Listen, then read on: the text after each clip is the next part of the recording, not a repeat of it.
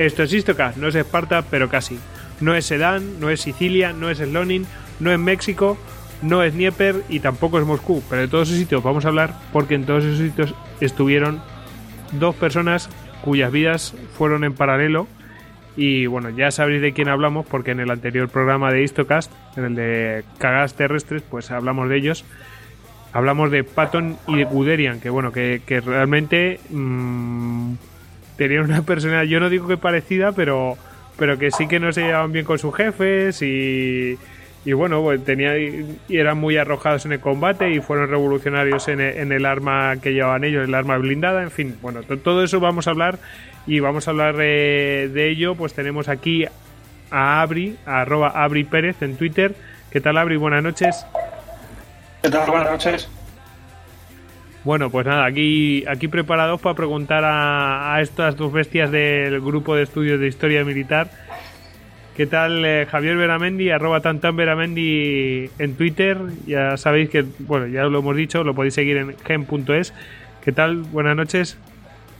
Ya, buenas noches, pues ya sabéis, ningún maldito bastardo ha hecho un podcast interesante contando lo que él quería oír sino que se hace un podcast interesante contando lo que el maldito bastardo que lo escuchará quiere oír.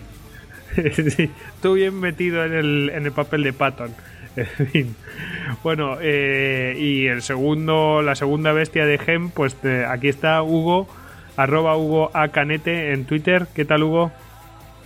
Buenas noches, ¿qué tal? Aquí estamos, duelo de titanes hoy, ¿no? Dos generales, dos pedazos de generales. Habla, de Patton y de Guderia, no de Javier Veramendi y tu persona. Efectivamente. bueno, que muchos oyentes dirían que vosotros también sois dos pedazos de generales. En fin.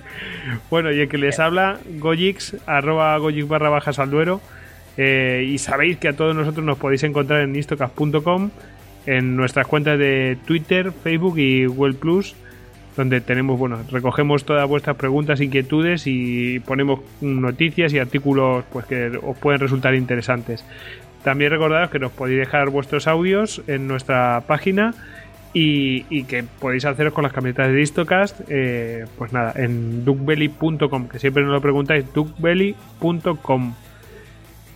Pues nada, empezamos si queréis. Eh, hemos dicho dos pedazos de generales, después podríamos empezar a, debatir que cómo es su vida paralela, no sé qué. Bueno, yo creo que eso mejor lo dejamos al final porque nos, si no nos enrollamos infinitamente y todos estos datos van a salir ahora en, en cuanto empecemos a hablar de cada una de las vidas. Lo vamos a hacer no de, no de manera alterna, sino que vamos a empezar con uno de los eh, uno de estos dos generales y luego vamos con el otro. Y ya veréis cómo van eh, los dos eh, pues tiene unas vidas que realmente son paralelas, eh, nunca mejor dicho. Bueno, pues, y la parte de Patton la va a hacer eh, Javi y la parte de Guderian la va a hacer Hugo. Así que Abri y yo nos vamos a dedicar, pues eso, a, ir preguntando, a ir hostigándoles y ir sacando información y, también pues enriqueciendo con lo que nosotros sepamos o tengamos curiosidad. Así que, ¿estáis todos preparados para llevar vuestras columnas al frente? Pues aquí estamos. Vamos a ello. Pues, don Javier, encienda los motores y adelante. Prepare la jerrycan. Don Gregorio, vamos a la carga. Venga, Patton. Bueno, pues vamos a ver. Este señor, eh, George Smith Patton Jr., eh, nace el 11 de noviembre de 1885 en la plantación, en la casa, en la, hacienda Lake Vineyard en California. El hecho de que nazca en California ya es un elemento interesante porque bueno, la familia Patton eran de origen escocés e irlandés, habían emigrado a América antes de la independencia y se habían instalado en Virginia. Eh, la familia Patton pues es una de estas... Eh, si, en Estados Unidos, si en la República de los Estados Unidos puede haber nobleza, pues eh, sería una familia nobiliaria, ¿no? Allí pues desde siempre, con antepasados que han luchado en la guerra de independencia, como Lighthorse Harry, por ejemplo, con antepasados que han luchado también en, la guerra civil, pues uno de ellos muere en Gettysburg, en fin, es una familia muy marcada por, eh, digamos, este hecho, esta actividad militar, ¿no? En concreto, el que muere en Gettysburg es eh, Hugh, eh, no, perdón, perdón, perdón, Walter Patton, su tío abuelo Walter Patton. Waller Patton. Entonces, bueno, pues muy marcado por esto, eh, el padre de Patton no fue un hombre militar. Bueno, pues eh, su hijo fue el que un poco retomó todas estas tradiciones, ¿no? Pero la familia del, de, pues su familia, digamos, a través de su padre, pues sí conoció todo esta, todos estos antecedentes familiares y se les daba mucha importancia. Eh, la historia de, bueno, la historia del de, origen de Patton tiene incluso su, su elemento de terror, ¿no? Eh, digamos que el padre de Patton, George Patton Sr., conoce a dos hermanas eh, y eh, se casa con, con, una de ellas, ¿no? Se casa con Ruth Wilson y, bueno, pues queda la hermana Nanny. Las dos estaban enamoradas de él y, bueno, pues él elige a, a Ruth Wilson. La situación se va a hacer tan, tan tensa que el día que, después de casarse, en el momento en que se van de viaje de novios, la otra hermana se presenta en el andén de la estación con las maletas y a partir de ahí va a vivir con ellos siempre. Pero bueno, y eso, ahí hay algo, eso es un triángulo amoroso, tío. Sí, sí, ahí es, un, es una cosa ya, de, ya para empezar es bastante curioso, ¿no? Eh, cuando nace el niño, esta hermana, la tía Nani, eh, se, se, venga, entre comillas, eh, cogiendo al niño para ella y va a ser la que se encargue pues, de, de mimar al niño de una forma eh, tan extraordinaria que, bueno, el padre era bastante permisivo, pero cuando Patton lía alguna realmente gorda ya pues se le llama a capítulo y se le empieza a embroncar, pues la tía Nani se desmayaba o le daba un ataque o algo, entonces había que llamar al médico, había que ponerle paños fríos, en fin, ocasión que aprovechaba Patton para poner tierra de por medio y, y, y, ahorrarse las broncas, ¿no? Parece que estos sucesos además fueron bastante habituales. De hecho, cuando Patton se marcha a estudiar, pues ella se va a trasladar para ir a vivir cerca de él. O sea, realmente se apropió del, de este primer hijo. La verdad es que sí, es un poco, es un poco friki, ¿no? Ya para empezar. Sí, sí, Además, total. El padre no creía mucho en el sistema educativo. Eh, Patton no empezará a ir a un colegio hasta los 11 años. Para entonces es prácticamente analfabeto. Eh, chaval muy inteligente, pero por otro lado, pues enseguida aparecen ciertos problemas, ¿no? Eh, problemas de dislexia probablemente. Eh, y este tipo de cosas. De hecho, los, los biógrafos, sobre todo Carlo Deste, eh, apunta que probablemente, si no era bipolar, era ciclotímico. Eh, bueno, pues una persona con un carácter psicológico bastante complicado. Anécdotas de infancia hay unas cuantas, ¿no? Desde el momento, de hecho, su primera experiencia con carros blindados fue con un carretón al que pusieron unas planchas de madera y en el que se tiraron su hermana y él. Tenía una hermana, se llamaba Ana, la conocían como Nita, que además va a tener mucha importancia posteriormente. Y bueno, pues su hermana y él se tiraron con el carretón cuesta abajo eh, me parece, si no recuerdo mal, pues atravesando el gallinero, esparciendo gallinas por todo el campo. Bueno, pues esta es la que se conoce como su primera experiencia con carros blindados. De, de película, ¿eh? Totalmente. ¿eh? el animalito era, era de cuidado. El caso es que, bueno, pues no, por no tardarnos demasiado en este, en este aspecto, eh, bueno, pues a partir de los 11 años, 11-12 años empieza ir al colegio, se va formando, problemas con, las, problemas con las matemáticas los va a tener siempre, y a partir de ahí, bueno, pues eh, él tiene muy claro que quiere ser militar y eh, lee muchas biografías de militares y, bueno, pues empieza a mover influencias para entrar en la Academia Militar de los Estados Unidos en West Point. Esto, esto, es una cosa muy... Eh, ha mencionado que leía un montón de bi biografías de militares y, bueno, de, Patton tiene una vertiente como esotérica, ¿no? Que que bueno, que comentaremos después, pero vamos, que, que el, el, tipo no es que fuera una rata de biblioteca, pero que sí que le interesaba un montón la historia militar. Sí, sí, sí, fue un hombre... La historia en general la historia militar. Yo creo que le venía precisamente de todos estos... Eh, de todos estos antecedentes familiares eh, tan cercanos a la... Al mundo militar. Entonces, bueno, exactamente. Entonces, bueno, pues él escribió al senador Bard, Thomas R. Bard, en aquel, eh, digamos que la entrada en una de las formas de entrar en West Point era a través de la recomendación de alguien, pues de un senador o de un congresista, ¿no? Entonces él escribe a este senador para que le, le, mande a West Point y este hombre lo que decide es que, bueno, como no lo tiene claro, pues le va a hacer un examen esperando que Patton fracase, pues así quitarse el muerto de encima. Eh, bueno, pues la cosa no sale demasiado bien eh, y Patton empieza por ir al Instituto Militar de Virginia. El Instituto Militar de Virginia pues es una, una institución donde había enseñado, enseñado gente como Stonewall Jackson, o sea, gente de la guerra civil, eh, militares importantes americanos también han estado allí. Y allí, pues Patton empieza, bueno, pues a mejorar hasta tal punto que al final este, este senador lo recomienda para West Point y va a West Point. Sus años de West Point son también bastante complicados. De hecho, el primer curso, el primer año lo repite porque mm, aprende matemáticas. Lo que nos dicen típico de los niños, papá, he suspendido matemáticas, pues Patton le seguía pasando incluso a West Point. Aún así, bueno, pues aprovechará el verano, va trabajando mucho y eh, va a llegar a ser pues uno de los eh, ayudantes de jefes de cadetes. De hecho, pues una de las anécdotas ya en este último año de West Point en que tiene cierta posición de mando es que habiendo un, habiendo un terremoto que sacude, eh, digamos, las instalaciones, en un momento dado se oirá la voz estentórea Luego recordaremos que Patton tenía voz de pito, y es un detalle importante que tiene poco que ver con, el Patton que aparece en la película, luego me referiré un poquito más a ella. Y entonces, pues ahí tenemos a Patton con voz estentoria que dice: Batallón, atención, los cadetes dejarán de agitarse indebidamente, no habrá más gritos en la zona, el terremoto cesará inmediatamente. De orden del teniente coronel Holmes, que era el jefe de cadetes. Entonces ya para entonces ya empezamos a ver cuál es la, personalidad un poco de, de George Patton.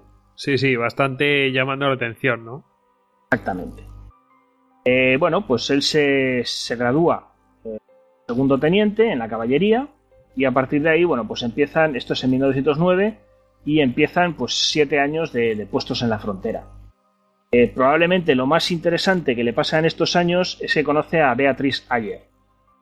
Eh, Beatriz, eh, Beatriz Ayer, que es la que será su mujer, pues era hija de un magnate riquísimo, de una persona extraordinariamente rica de, Boston, y va a ser uno de los grandes apoyos de Patton durante toda su vida.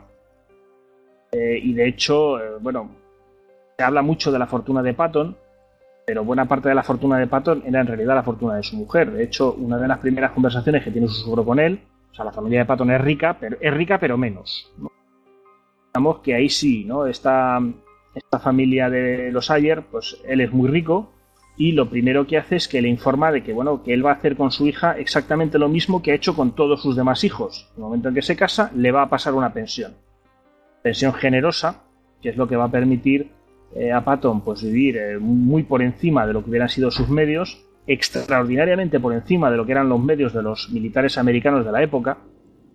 Esto es muy importante porque también es una de las, eh, es una de las razones por las que va a tener muchos problemas con sus colegas militares. O sea, no solo, su, no solo que tenía mal carácter, hablaba como un carretero, sino que además pues tenía el gusto de presentarse en las reuniones con el último modelo de coche recién salido de fábrica, eh, con todos los lujos. Lo cual no ayuda. Esto, bueno, pues son una serie de años, como decía, de puesto en la caballería. Eh, él también es un hombre muy deportista.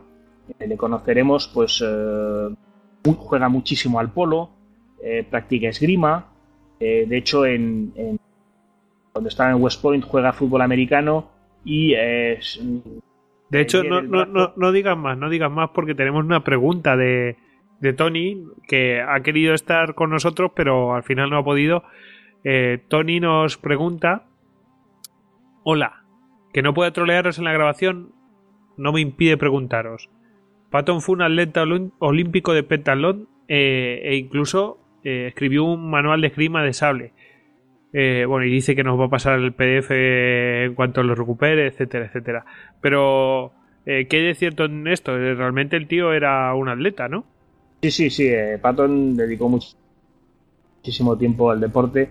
Lo cierto es que también, eh, bueno, el horario de un oficial americano en aquellos tiempos, el agente americano era minúsculo, y a mediodía habían terminado, ¿no? Por decirlo de cierto modo, eran unos funcionarios con un horario muy reducido. Entonces, bueno, pues él dedicaba las tardes, pues, a caballos, al no solo escribió un manual de sable, sino que además el modelo de sable de 1900 de caballería, el modelo de 1913, lo diseñó él. De hecho, después de la guerra, cuando haya, cuando empiece a haber movimiento para quitar el sable de caballería, curiosamente uno de los que va a hacer lobby a muerte para que la caballería conserve los sables es, George Patton. Pero claro, es que es su sable. Entonces, bueno, pues. Claro, obvio. Un poco. Sí, sí. ¿Eh? Incluso el diseño de. Bueno, la verdad es que un tipo que diseña un sable, pues. Mm, no sé, que resulta curioso, pero. creo que incluso que participó en unos Juegos Olímpicos. Sí, estamos, eso ya es en 1912, si no me equivoco, que es a lo que íbamos ahora. Eh, efectivamente, en 1912 eh, participa en Suecia en los Juegos Olímpicos y donde falla efectivamente es en tiro, tiro de pistola, eh, porque, bueno, la historia dice que utilizó una pistola de un calibre superior y entonces que él alegó que algunos de sus disparos habían pasado por el agujero de un disparo anterior y los jueces alegaron que esos disparos no habían dado la diana. Como en estas cosas pues son los jueces los que deciden, la verdad es que Patton se lo tomó con mucha elegancia, me parece recordar que quedó en quinto puesto, lo cual no le... Sí, yo había oído lo mismo. Por ese, ese fallo en, el tiro. Patton era buen tirador, con lo cual las dos posibilidades son eh, igualmente posibles, vaya. Pero eh, pues ahí quedó la cosa. Y de hecho es precisamente después de estos Juegos Olímpicos en 1912 cuando él viaja a Francia y eh, perfecciona eh, su, habilidad con la esgrima, maestro de armas francés, y de hecho eh, será el maestro de la espada de la caballería americana durante unos años. ¿no? Entonces, bueno, pues es un poco, yo creo que hacer una lista de, de, lo diré, de puestos militares, bueno, pues él siempre va a estar en Medio Oeste, va a estar en Texas, va a estar en Fort Bliss, en Texas, es cuando le pilla precisamente la aventura de México. La aventura de México es la primera experiencia de combate de Patton, y después de todos estos años de, polo, de, esgrima, de, varias lesiones, también tenía tendencia a tener accidentes de polo y a tener accidentes de coche. Eso va a ser uno de eh, los clásicos de Patton son varios, varios los accidentes que tiene a lo largo de su vida, algunos de ellos bastante graves. Pero bueno, el caso es que me vuelvo a la expedición de, México. En 1916, pues eh, Pancho Villa eh, se dedica a tocar las narices en la frontera mexicana y el ejército americano decide mandar una expedición punitiva dirigida por el general Pershing. bueno, pues Patton consigue meterse como ayudante de Pershing en esta, en esta expedición y entonces tiene lugar pues el famoso eh, digamos, la, famosa tiroteo, eh, la muerte de Julio Cárdenas, que es uno de los eh, lugartenientes de Pancho Villa, que es localizado por, por Patton en, un rancho, rancho San Miguelito, si no me acuerdo mal, y bueno, pues allí se produce un tiroteo al estilo total del, total del oeste. Patton llegó con tres coches, con había unos 10 soldados en ellos, más un guía local, estaban, en principio estaban forrajeando, es decir, estaban buscando comida y forraje para los caballos, era su misión original, y de paso registrar pues, toda una serie de ranchos eh, en busca de Cárdenas, porque precisamente habían tenido noticia de que bueno, pues podía estar moviéndose por la región. Eh, cuando Patton llega allí, eh, se encuentran con que hay unos hombres preparando unos caballos para marcharse, y entonces Patton manda a un par de soldados a interrogarles, y ahí parece que hay algún movimiento raro y empieza la, balacera, ya que estamos en México. La balacera, sí. Empieza la, balacera. Eh, luego se dirá que fue Patton personalmente quien, quien mató a Cárdenas. Eh, lo cierto es que Patton, mm, sus cartas no reconoce haberle, haberle matado. Y allí pues había 10 soldados de infantería disparando, más 3 mexicanos también disparando por todos lados, en fin. El caso es que Cárdenas acabó muerto, eh, Patton lo carga sobre el capó de su coche para llevárselo al cuartel general de Pershing, todo esto como muy, muy impactante muy al estilo de Patton. Y bueno, pues allí se adjudica, digamos, este, este primer tiroteo, que es un poco la, la primera anécdota, la primera experiencia de guerra real de Patton y también eh, es la primera acción de infantería motorizada del ejército que practica el ejército estadounidense. Eso de los soldados bajándose de un coche a motor para entrar en combate pues no había sucedido hasta entonces y es la primera vez que, sucede, como, dato curioso. Y es Patton el que está al frente. Para eso sí, para estar al frente de los momentos curiosos, es un, fue un hombre con, mucha habilidad. El caso es que, bueno, eh, acaba la expedición de México pues en un fracaso relativo, porque realmente lo que Pershing manda es un ejército, una tropa muy pesada, muy poco móvil, contra fuerzas irregulares a caballo, como son las de Pancho Villa, y ahí tiene poco que hacer. Y, eh, bueno, pues eh, Estados Unidos al año siguiente, en 1917, entra en la Primera Guerra Mundial. Mira tú por dónde es el mismo Pershing el que es nombrado para dirigir la Fuerza Expedicionaria Americana en Francia. Y Patton muy bien colocado. Eh, mejor colocado de lo que pensamos. Porque ya he comentado antes que Patton tenía una hermana, eh, Nita, eh, a, cual, a la cual Pershing estaba cortejando. Miren, Pershing Ajá. estaba muy interesado en la hermana de Patton. Queremos ser un poco malignos, pues es muy probable que una de las razones por las cuales Patton fue a Francia, fue muy bien tratado en Francia, era el propio interés personal de Pershing llevarse bien con la familia de Patton. ¿No? Es un detalle que además nos lo cuenta con bastante humor eh, Carlo Deste, que es uno de los grandes biógrafos de Patton. Digamos que explica el hecho de que, bueno, pues Patton fuera, fuera a Francia como dentro del equipo ayudantes de Pershing. Eh, por supuesto, una vez en Francia, Patton se da la gran vida. De hecho, como no pueden, eh, digamos que están los submarinos alemanes y el transporte a través del Atlántico es complicado, y él no puede estar sin coche, pues lo que hace es comprarse un coche allí en Francia, eh, se aloja en un hotel, bueno, se da la gran vida hasta que ya las cosas pues se van preparando y eh, se le da la elección. Él empieza a hacer lobby con Pershing porque, claro, él no quiere un trabajo de Estado Mayor, él quiere, quiere ir al frente, él quiere luchar, quiere luchar como sus antepasados. Y finalmente, pues eh, le dan a elegir entre el mando de una unidad pequeña de infantería, me parece un batallón, o eh, dirigir el cuerpo de carros.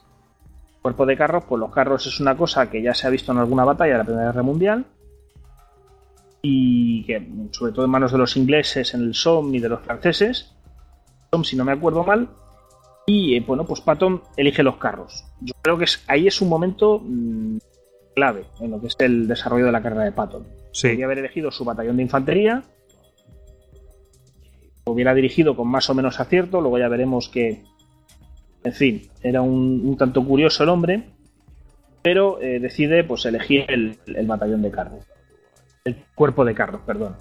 Eh, hay todo un proceso de entrenamiento porque es muy difícil de, bueno, pues hay que organizarlo. De hecho, lo organizan sin carros. O sea, los primeros, los primeros ejercicios que hace, pues los carristas van andando por el campo, entonces van maniobrando, pero eso, juntitos andando por grupos, ¿no? Hasta que ya empiezan a llegar los primeros carros. De hecho, cuando llegan los primeros carros, como él es el único eh, que sabe conducirlos, pues se tira toda la noche yendo de la estación al campamento, bajando los carros del tren por la rampa y llevándolos, conduciéndolos hasta el campamento y luego vuelve a por otro y así se tira toda la noche. Hasta que, bueno, pues finalmente les llega, les llega el turno de entrar en combate. El primer combate va a ser el 18 de agosto. Acción, dice, pequeñita, eh, nada excesivamente espectacular. Y sí va a ser más, más importante el ataque de septiembre de 1918 en Degen. Eh, forma parte, formando parte, digamos, de la gran ofensiva Mosa-Argón, que es donde, bueno, pues ya es la gran entrada del, de la Fuerza Expedicionaria Americana en la Primera Guerra Mundial. Eh, bueno, pues eh, la ofensiva empieza pues como eran todas las ofensivas de carros de ese momento, es decir, los carros tiraban para adelante y con, Patton al frente más todavía y la infantería se quedaba atrás, o sea, es lo que le va a pasar muy rápidamente. Eh, claro, se va a encontrar solo.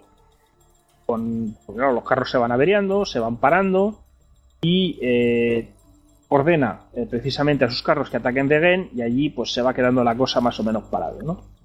Hasta que eh, Patton se encuentra en que, habiendo perdido la infantería, se encuentra con un grupo de soldados británicos detrás de una cresta, en la pie de una cresta, trinchados en una colina, y entonces como hay que tomar esa colina, pues eh, ni, ni, ni, ni, corto ni perezoso eh, les dice que bueno pues que tienen que salir de ahí que tienen que atacar y que les sigan. Patton se lanza colina arriba por las posiciones alemanas. Eh, cuando se gira por primera vez descubre que le siguen su ordenanza y otros tres. Sí. pues en su, en su línea él dice que nada muy bien muchachos adelante. Ahí siguen los cinco eh, van a sobrevivir su ordenanza él y él y él con una herida grave en el, en el glúteo. bueno, parece que su, su comentario ¿no? sobre el tema fue con medio trasero de menos, pero sin novedad por lo demás. Acabó su, ofensiva. La verdad es que va a ser herido de gravedad, va a ser su ordenanza el que lo saque de allí. Y, en ese momento pues termina para Patton la Primera Guerra Mundial. Cuando él se recupera de esta herida, pues ya esto, la guerra ha terminado. Básicamente le faltaba medio culo. Efectivamente le falta un cacho bueno. En los años de entreguerras voy a ser un poquito rápido, pero sí hay ya un par de detalles que son interesantes, ¿no? Bueno, para empezar, hemos hablado antes de Beatriz Ayer.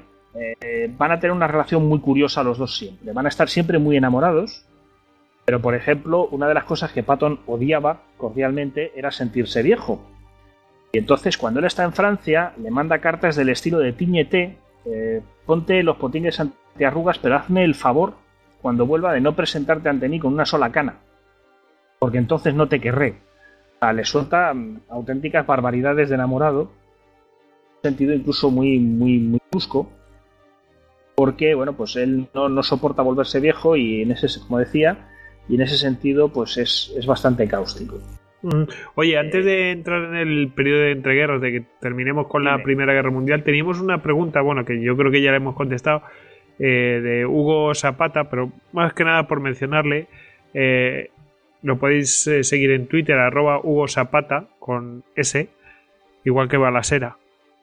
Uderian participó como oficial de com, eh, esto la verdad es que a mí se me escapa, Ofi de com, en la Primera Guerra Mundial. ¿Y cuál fue la primera acción de, Patton? Saludos desde Esquel, Patagonia, sigan así. Bueno, pues desde el fin del mundo nos hacen esta, esta pregunta y yo creo que la hemos eh, respondido. La primera acción, acción, eh, después de descargar los carros y tal, pues es la que acabas de explicar. Exactamente, el 18 de agosto en el saliente de Saint Michel y después el 25 de septiembre formando parte de la ofensiva Mosa Argon americano, los, ambos de 1918. Y Guderian, lo que dice oficial de comunicaciones, porque llevaba una, una, compañía de transmisiones en una división de caballería. Ajá, Bueno, luego hablaremos quién estaba mejor situado, pero me parece que Patón estaba bastante mejor. No lo sé. Eh, luego lo discutimos. Eh, en, este periodo de entreguerras, eh, como has dicho, fue muy importante el, tema de que hubiera caído en el arma blindada, porque es cuando él, cuando se va a desarrollar toda esa arma blindada y toda la teórica, ¿no? Sí, es, vamos a ver. Eh, bueno, yo comentaba un poco, hablaba de su mujer, porque además hay una anécdota muy curiosa que demuestra también el carácter de ella. digamos que justo después de la guerra, bueno, Patton acaba la guerra como coronel entonces, pues en una de estas reuniones de militares de alto copete, pues Patton y señora llegan con el coche, eh, muy educadamente aparca delante de las escaleras, se baja, le abre la puerta a ella, ella se baja del coche y Patton, que era muy suyo, pues obviamente el coche se lo aparca a él. Eh, nadie coge su coche ni lo lleva a aparcar ni nada. Entonces, bueno, pues Patton se manda a aparcar el coche y cuando está volviendo, eh, pues parece que hay un general de cierto tonelaje que estaba al lado de la mujer arriba de las escaleras que se le ocurrió comentar, pues hay que ver eh, qué pollitos nombran ahora oficiales si este ni siquiera ha salido del cascarón refiriéndose a Patton.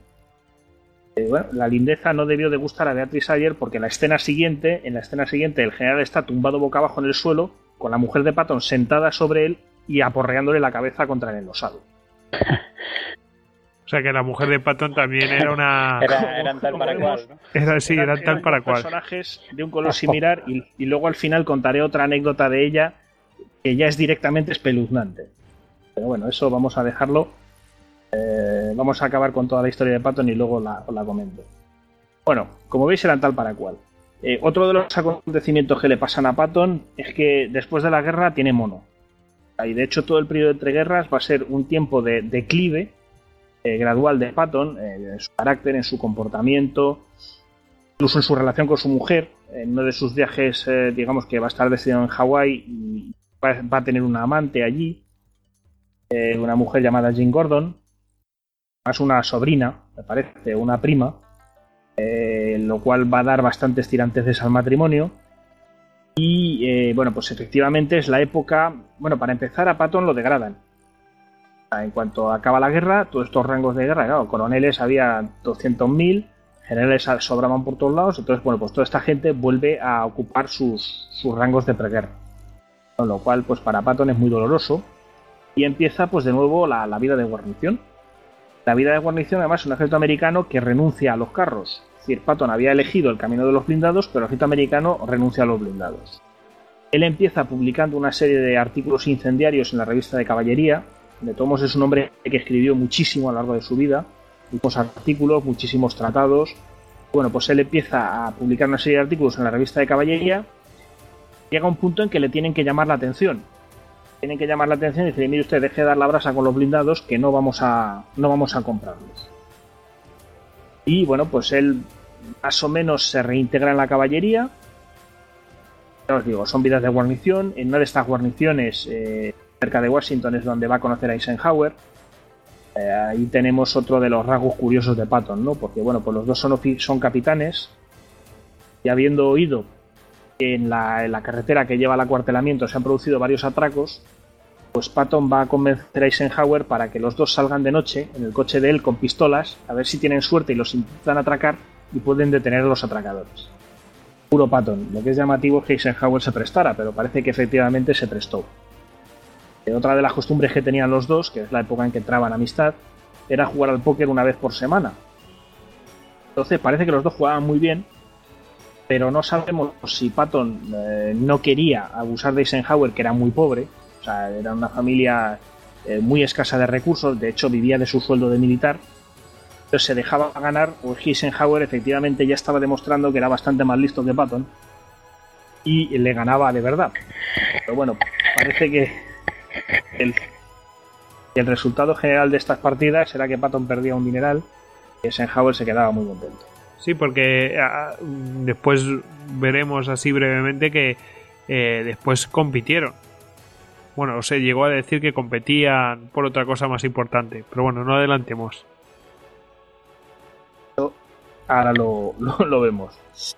Eh, tenemos el periodo entre guerras y precisamente van a ser las primeras acciones blindadas alemanas lo que va a despertar, bueno, Digamos que en la segunda mitad del periodo entre guerras ya empieza a haber un lobby eh, más importante, vuelve a reaparecer el lobby de los blindados del ejército americano, entre otros eh, Anna Chaffee, oficial, que va a ser uno de los grandes diseñadores de carros. Bueno, pues aparece una serie de personas que, en torno a Patton, que de hecho se destacan más que él. De Patton sí va a destacar es que, bueno, pues eh, consigue el mando de una división blindada, ya los, los americanos empiezan a fabricar blindados y a organizar divisiones blindadas cuando se ve el éxito alemán tanto en Polonia como en, en Francia y ya se dan cuenta de que bueno pues no se puede no se puede obviar los blindados hay que prepararse y se empiezan a crear unidades blindadas y se empiezan a preparar ejercicios grandes ejercicios eh, para jugar con los, para mover tropas blindadas en estos ejercicios Patton destaca Patton destaca muchísimo y de hecho es en esta, eh, bueno, sé que el general George Marshall iba a todas partes con un cuadernillo negro. Ese cuadernillo negro apuntaba nombres, que no eran los nombres de la gente a la que había que, no era una lista negra, sino que era una lista de gente que le interesaba, que le había llamado la atención y eh, con la que él quería contar. Pues anécdotas de estos ejercicios tenemos el hecho de que en varias ocasiones eh, Patton se salió de la zona de ejercicios para hacer maniobrar sus tropas blindadas. Entonces, claro, cuando decían que eso era trampa, pues él contestaba que, en la guerra todo son trampas. En la guerra no hay límites, ni zonas, ni reglas. Eh, llegó, de hecho, en una de estas ocasiones a suministrar su unidad de blindados en una gasolinera local, pagando él de su bolsillo. Pues claro, allí no había intendencia del ejército ni nada, y el dueño de la gasolinera decía que, que el aparatito ese de cadenas era muy chulo, pero que había que pagar el combustible. O a pagar él de su bolsillo de la, Sí, sí, el combustible, sí. El combustible de su división. Son muchas anécdotas. Pues eh, en otra ocasión, también destinado en Hawái, pues él tiene un velero y decidirá que va a hacer el traslado desde California en velero, en fin. Va a sufrir más heridas, más, eh, de hecho... Eh, el, el, tipo también, no solo, o sea, porque estamos viendo ahí que el tío navega, que el tío hace esto, que hace lo otro, que se interesa por todo, que diseña un sable, pero es que también aprendió a a pilotar aviones. Eh, menos. El tema de los aviones, menos. Aprendió, pero bueno, porque, porque Patton no había quien le dijera lo que no se podía hacer. Pero luego no va a actuar mucho como piloto a lo largo de las campañas. No, no, sí es más que nada porque las, por conocer un poco cuál era el medio, porque... Exacto. Entonces, bueno, pues eh, obviamente se hace, eh, se va convirtiendo poco a poco, como decíamos, en una de las figuras fundamentales del arma blindada americana. Eh, y a lo largo pues, todas estas maniobras lo demuestra, ¿no? Y es lo que le va a valer pues entrar en la primera campaña americana de la Segunda Guerra Mundial. Ya sabemos que el 7 de diciembre de 1941 con ataca Pearl Harbor. El 11 de diciembre, si no me acuerdo mal, Hitler declara guerra a los Estados Unidos y a partir de aquí pues ya tenemos a, a los Estados Unidos en guerra. Se acelera eh, la preparación del arma blindada y eh, se empiezan pues, a planificar las operaciones. ¿Cuál es la primera operación de Patton? Eh, norte de África. En noviembre de 1942 se desencadena la operación Torch, la operación Antorcha, que es el desembarco angloamericano en el norte de África. Es una historia preciosa que no me voy a extender, porque realmente, eh, bueno, pues la intervención de Patton, él dirige eh, los desembarcos en Marruecos. Los desembarcos es una flota que sale de los Estados Unidos y eh, llega hasta Marruecos para desembarcar directamente. Es decir, es una, una, una operación anfibia a una distancia muy larga. A partir de aquí, pues Patton va a estar unos meses de guarnición en Marruecos hasta que se produce el desastre del paso de Caserín y se le envía a tomar el mando del segundo cuerpo de ejército.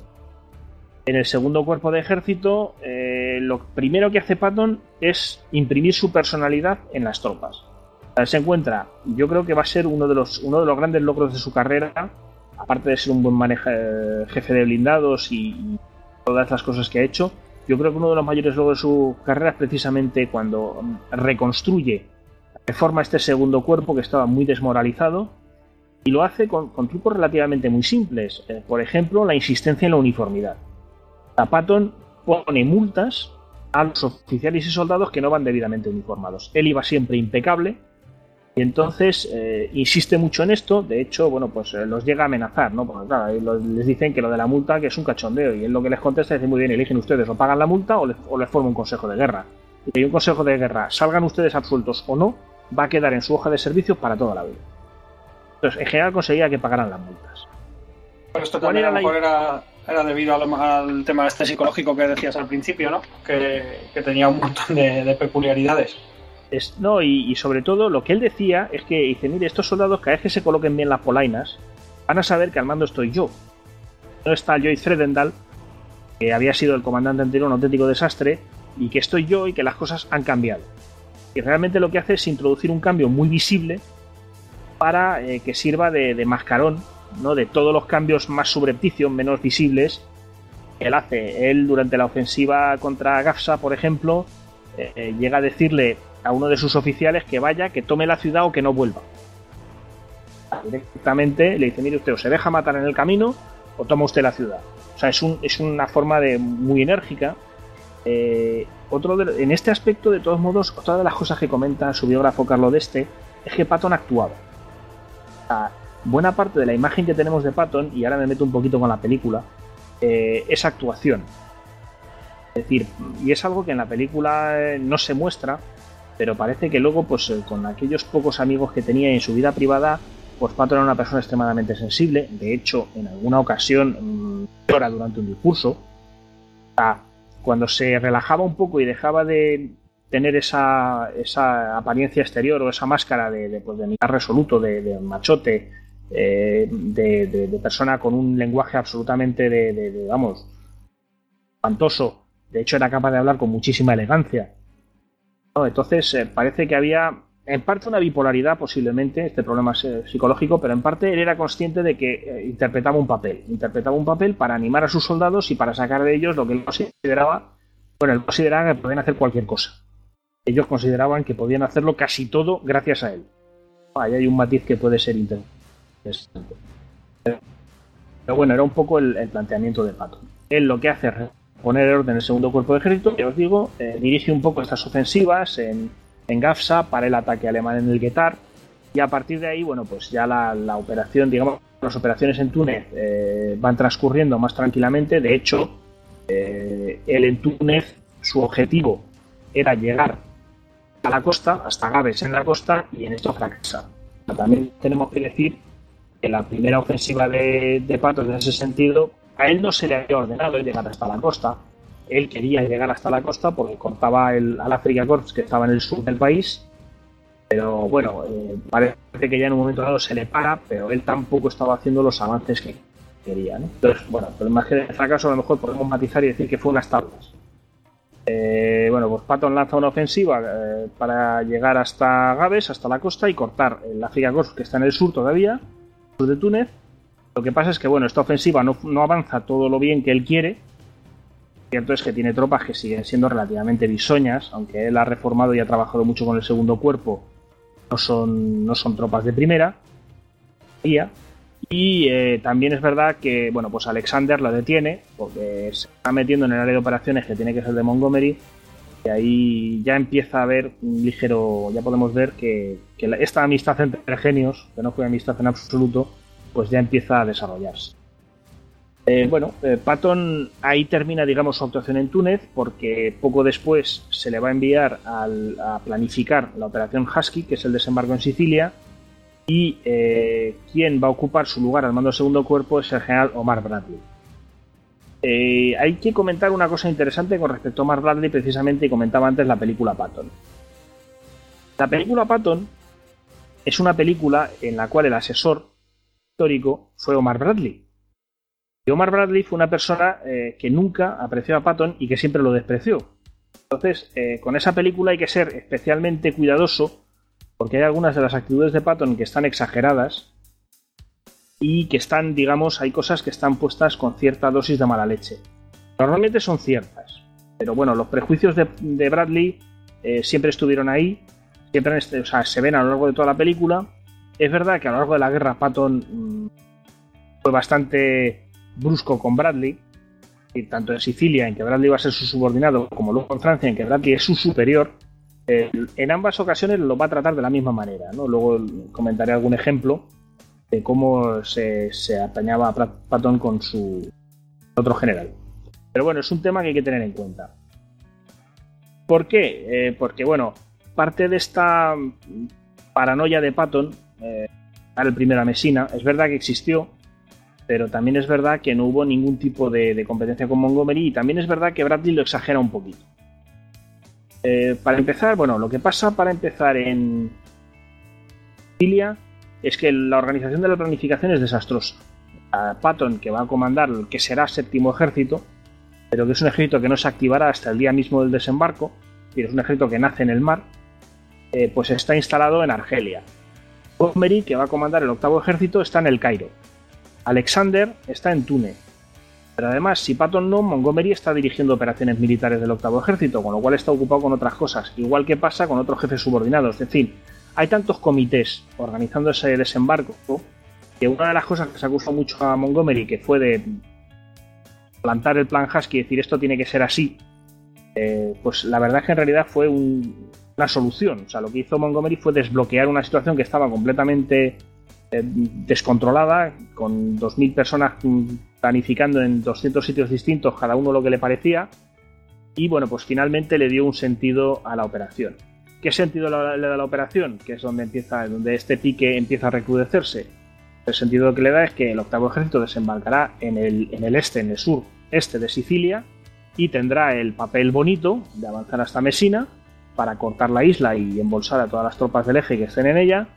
Y el séptimo ejército de Patton pues desembarcará en la bahía de Gela y eh, se encargará de proteger el flanco del ejército de Montgomery. Eh, el incidente, digamos, que los desembarcos se producen sin demasiados problemas. En el sector americano hay más resistencia, eh, sobre todo la división Panzer Hermann Göring. Y nos llegamos al incidente de la carretera 124. Esta carretera, digamos que cruzaba, podía haber sido una, era una frontera perfecta entre los dos ejércitos y cruzaba Sicilia en diagonal. Eh, el que tuviera esta carretera podía atacar en un frente más amplio, o sea, digamos que podía utilizar dos ejes o dos o tres ejes de avance. En el caso de Patton serían tres, dos y medio, para ser más precisos, y en el caso de Montgomery serían dos. y el que se quedaba sin carretera pues se quedaba en un papel totalmente secundario. Aquí Montgomery maniobra con mucha habilidad y eh, le dice a Alexander que la carretera es para él. Le dice al general Alexander, que era el que estaba al mando del 18 grupo de ejércitos, que era el que mandaba, digamos, todas las operaciones terrestres, que esa carretera la quiere para él y Alexander se la da. Y Patton, contrariamente a lo que se a lo que aparece en la película y a lo que se ha dicho, Patton no dice ni pío. Es uno de los grandes, o sea, se plantea esto como una de las grandes incógnitas de Patton, con el carácter que tenía, el hecho de que no le dijera ni pío cuando lo que hacen es, eh, casi su sujeto tenía un papel secundario, pues además dejarle sin espacio, pues cómo es posible. Y Patton mm, lo explica muy claramente, dice, mire usted, dice, yo puedo discutir todo lo necesario hasta que me dan una orden. En el momento que me dan una orden la tengo que. Y al fin de cuentas, pues es lo que dice, a mí me han dado una orden que es despejar esta carretera. Ahora bien, Patton lo siguiente que hace es ponerse a discutir pues todo lo que puede. Y eh, automáticamente va a empezar a buscar un papel eh, para su ejército.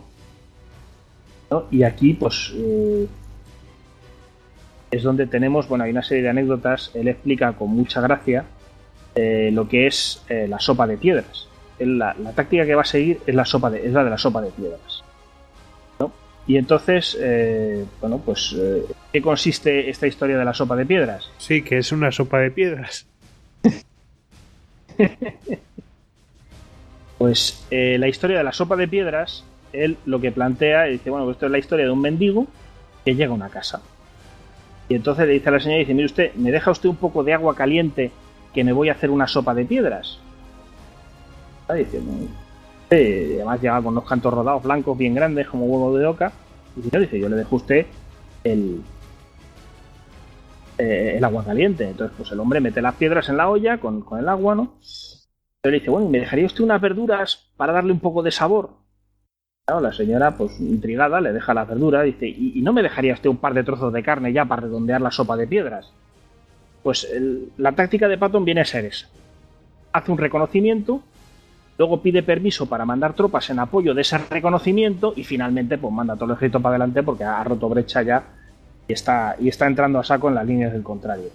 Esa es básicamente la, historia la sopa de, piedras. De la sopa de piedras, ¿no? Y además él mismo pues dice que la que utiliza este truco que le va muy bien. Que le va muy bien. Eh, a todo esto, pues sí podemos plantear un poquito cuáles serán las características de Patton como comandante ¿no? ya como blindado, sino como comandante en general. Eh, y además que lo distinguen de muchos de sus contemporáneos, especialmente en el ejército americano. Eh, como comandante, Patton, para empezar, eh, actúa muchísimo en la dirección de las batallas. Llega incluso a los límites, bueno, a los límites no, sobrepasa los límites de la microgestión. O Patton, la escena famosa en que le vemos en un cruce dirigiendo el tráfico, es pecata minuta. Patton era capaz de llegar al cuartel general de una división a dar órdenes directamente a los jefes de regimiento. ¿no? Y decir, tú tienes que hacerlo así, tú tienes que hacerlo así, siempre sobre el terreno. En este sentido, supongo que se parece a Guderian también, que estaba siempre en primera línea de, avance. Efectivamente. Otra de las cosas que tiene Patton es que no soporta lo que él llama interferencias. ¿Qué son las interferencias? Las órdenes de arriba. Entonces, cuando le llegan las cumple. Ahora bien, eh, hay que darle a Patton una orden muy bien formulada, porque como encuentra el más mínimo resquicio, se cuela. Dice, oye, usted no me ha dicho que esto no lo podía hacer, me ha dicho que no podía hacer otra, eh, el, detalle de al lado. Y de hecho, pues alguno de los subterfugios que utiliza es eh, desaparecer de su cuartel general, en fin, cosas que, creo que también nos comentará Hugo luego en un, en un ratito. Además, él creía en lo que llamaba los golpes de suerte. Es decir, lo que eran lo que él llamaba los golpes de suerte era tantear la posición enemiga hasta que encontramos un resquicio. Y dice, ya está, hemos tenido suerte, hemos encontrado uno. Por ahí nos metemos. Entonces atacaba con, todo lo que tenía. Poco estamos también en, la idea de. ¿no? Entonces, esto nos va a dar una de nos va a llevar una de las características fundamentales, como decía, de la forma de actuar de Patton. Que parece que actúa con muy poca planificación. Eh, y de hecho, en general es así. O sea, Patton va a dirigir su ejército eh, como quien dirige un regimiento. Y en este sentido, uno de sus grandes eh, problemas y uno de sus graves, eh, digamos, handicaps es falta de planificación, reacciona muy rápido, pero eh, las cosas no suelen estar demasiado bien organizadas en su mando. Yo creo que es una de las razones por las cuales nunca va a ascender más allá del mando de un ejército. Patton al frente de un grupo de ejércitos hubiera sido un auténtico desastre, entre otras cosas porque no hubiera podido estar en su cuartel general a 150 kilómetros del frente, sino que hubiera estado prácticamente ilocalizable siempre.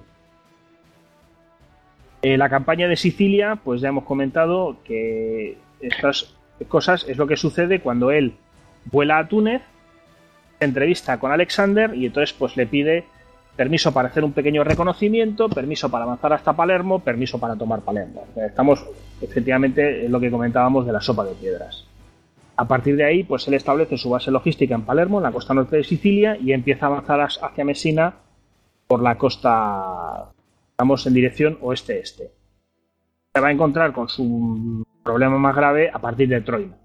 A partir de la localidad de Troina es donde los alemanes empiezan a resistir y él, que se había metido bastante con Montgomery porque no conseguía llegar a la falda del, Etna, eh, pues se encuentra con que efectivamente los alemanes saben muy bien de crear posiciones defensivas, las manejan muy bien y le bloquean también. Entonces, bueno, eh, en este momento él va a seguir compitiendo con Montgomery. En este momento Montgomery ya ha cedido el protagonismo de las operaciones en Sicilia a Patton. Esto es un, por ejemplo, es una de estas cosas que tampoco es muy conocida, pero que es muy interesante, porque la competencia por Messina entre Montgomery y Patton fue una competencia de Patton con Montgomery y no de Montgomery con Patton. También es muy probable que Patton no se molestara en competir con Montgomery, pues como alguno de estos de nosotros no competiría con una hormiga a ver quién llega antes hasta, hasta el final del Prado, ¿no? Porque Montgomery se consideraba muy, muy superior. Pero en realidad ahí el único que compite es Patton. Y esto mm, va a dar lugar a unos cuantos problemas porque eh, en realidad, bueno, pues eh, va, a provocar una serie de desembarcos un tanto arriesgados va a meter muchísima presión a su ejército, va a haber eh, relevos de jefes divisionarios, y va a actuar de una forma bastante eh, autocrática para conseguir llegar primero a, Messina, cosa que consigue, aunque no le mm, hace ninguna recepción a Montgomery. De hecho, los elementos avanzados del octavo ejército llegan apenas unas horas después de que él haya entrado a la. Pero bueno, yo supongo que lo que todo el mundo está esperando es que ya llegados a este punto de la campaña de Sicilia hablemos de las bofetadas las famosas bofetadas. Las famosas bofetadas de Patton que van a suponer el primer hachazo fuerte a su carrera. Eh, hay dos incidentes. Uno en agosto, el 4 de agosto, perdón, en torno al 4 de agosto, y otro en torno al 10 de agosto. Eh, lo importante, yo creo que uno de los elementos más importantes de estos incidentes es que hasta que no estalle el follón, Patton y yo creo que incluso después Patton no va a ser nunca consciente de que lo que ha hecho no está bien. él siempre eh, se va a centrar en que lo ha hecho para animar a estos soldados, para sacarles de este estupor en el que están eh, enganchados y eh, volverlos a poner en marcha. Esto, hombre, la situación es muy grave, ¿no? hay un informe que eh, nos cuenta un poco esta segunda bofetada, que dice, además redactado por, por el doctor Etner, estaba allí, dice, la tarde del lunes, el 10 de agosto de 1943, leo, aproximadamente a las 13.30 horas, el general Patron entró en el pabellón de ingreso del 93 Hospital de Evacuación y se puso a visitar y hacer preguntas a los pacientes que se hallaban allí. En aquel momento había en la tienda unos 10 o 15 enfermos. Los primeros 5 o 6 con los que habló habían sido heridos en combate. Fue preguntándoles uno a uno por sus heridas y alabó su excelente comportamiento. Les dijo que estaban haciendo un buen trabajo y les deseó un pronto restablecimiento. Llegó después junto a otro paciente que al ser preguntado respondió que estaba enfermo con alta fiebre. El general se apartó sin una palabra. El siguiente estaba sentado, hecho un ovillo y tiritando. Cuando se le preguntó cuál era su problema, el muchacho respondió, son los nervios, y empezó a sollozar. El general gritó, ¿qué has dicho? Él replicó, son los nervios. Ya no puedo soportar más los bombardeos. Seguía sollozando. Entonces el general aulló. Los nervios por Satanás. No eres más que un maldito cobarde, un sucio hijo de perra. Le dio una bofetada y añadió, deja de llorar, maldita sea. No permitiré que estos valientes que han sido heridos en combate vean a un asqueroso bastardo sentado aquí llorando. Volvió a golpearlo, haciendo que se le cayese el casco que fue rodando hasta la tienda de al lado. Entonces se volvió al oficial de ingreso y gritó No admita usted a este sucio bastardo, no le pasa nada. No quiero ver los hospitales llenos de estos hijos de perra, que no tienen bastantes tripas para luchar. Volvió a dirigirse al hombre, que intentaba mantenerse en posición de firmes, aunque seguía temblando, y dijo Vas a volver al frente. Puede que te hieran o que te maten, pero vas a combatir. Como no lo hagas, te pondré contra un paredón y te haré fusilar sin contemplación. A continuación, sacó la pistola y añadió Debería matarte yo mismo, maldito rastrero cobarde. Según salía del pabellón, siguió chillando al oficial de ingresos para que mandase a aquel sucio de perra a la línea de fuego. La situación es dura. Independientemente de que pudiera tener razón o no, eh, el, trato no es. Y esto, esto va a pesar mucho, a pesar de que en primera instancia Bradley no dice nada. Eh, Alexander. Le toman la matrícula. No, no. Eh, en primera instancia Bradley no dice nada. En segunda instancia, general Alexander, que es el siguiente su superior en el mando, eh, lo que decide es que esto es un asunto privado entre norteamericanos. Él, como británico que es, no tiene por qué meterse.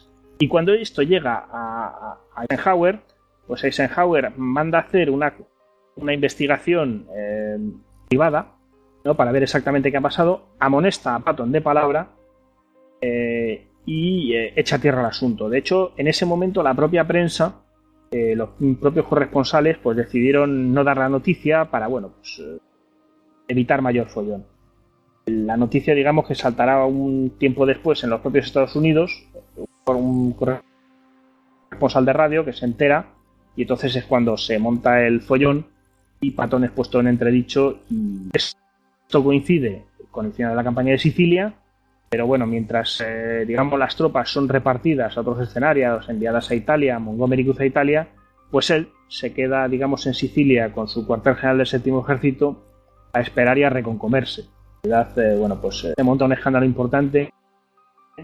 El general Marshall habla incluso de destituirlo y ahí finalmente es Eisenhower quien le defiende que dice, mire, eh, necesitamos generales que combatan y Patón combate. necesitamos a alguien que luche esta guerra y no podemos prescindir de Patton. Es un poco como se va a saldar el asunto, ¿no?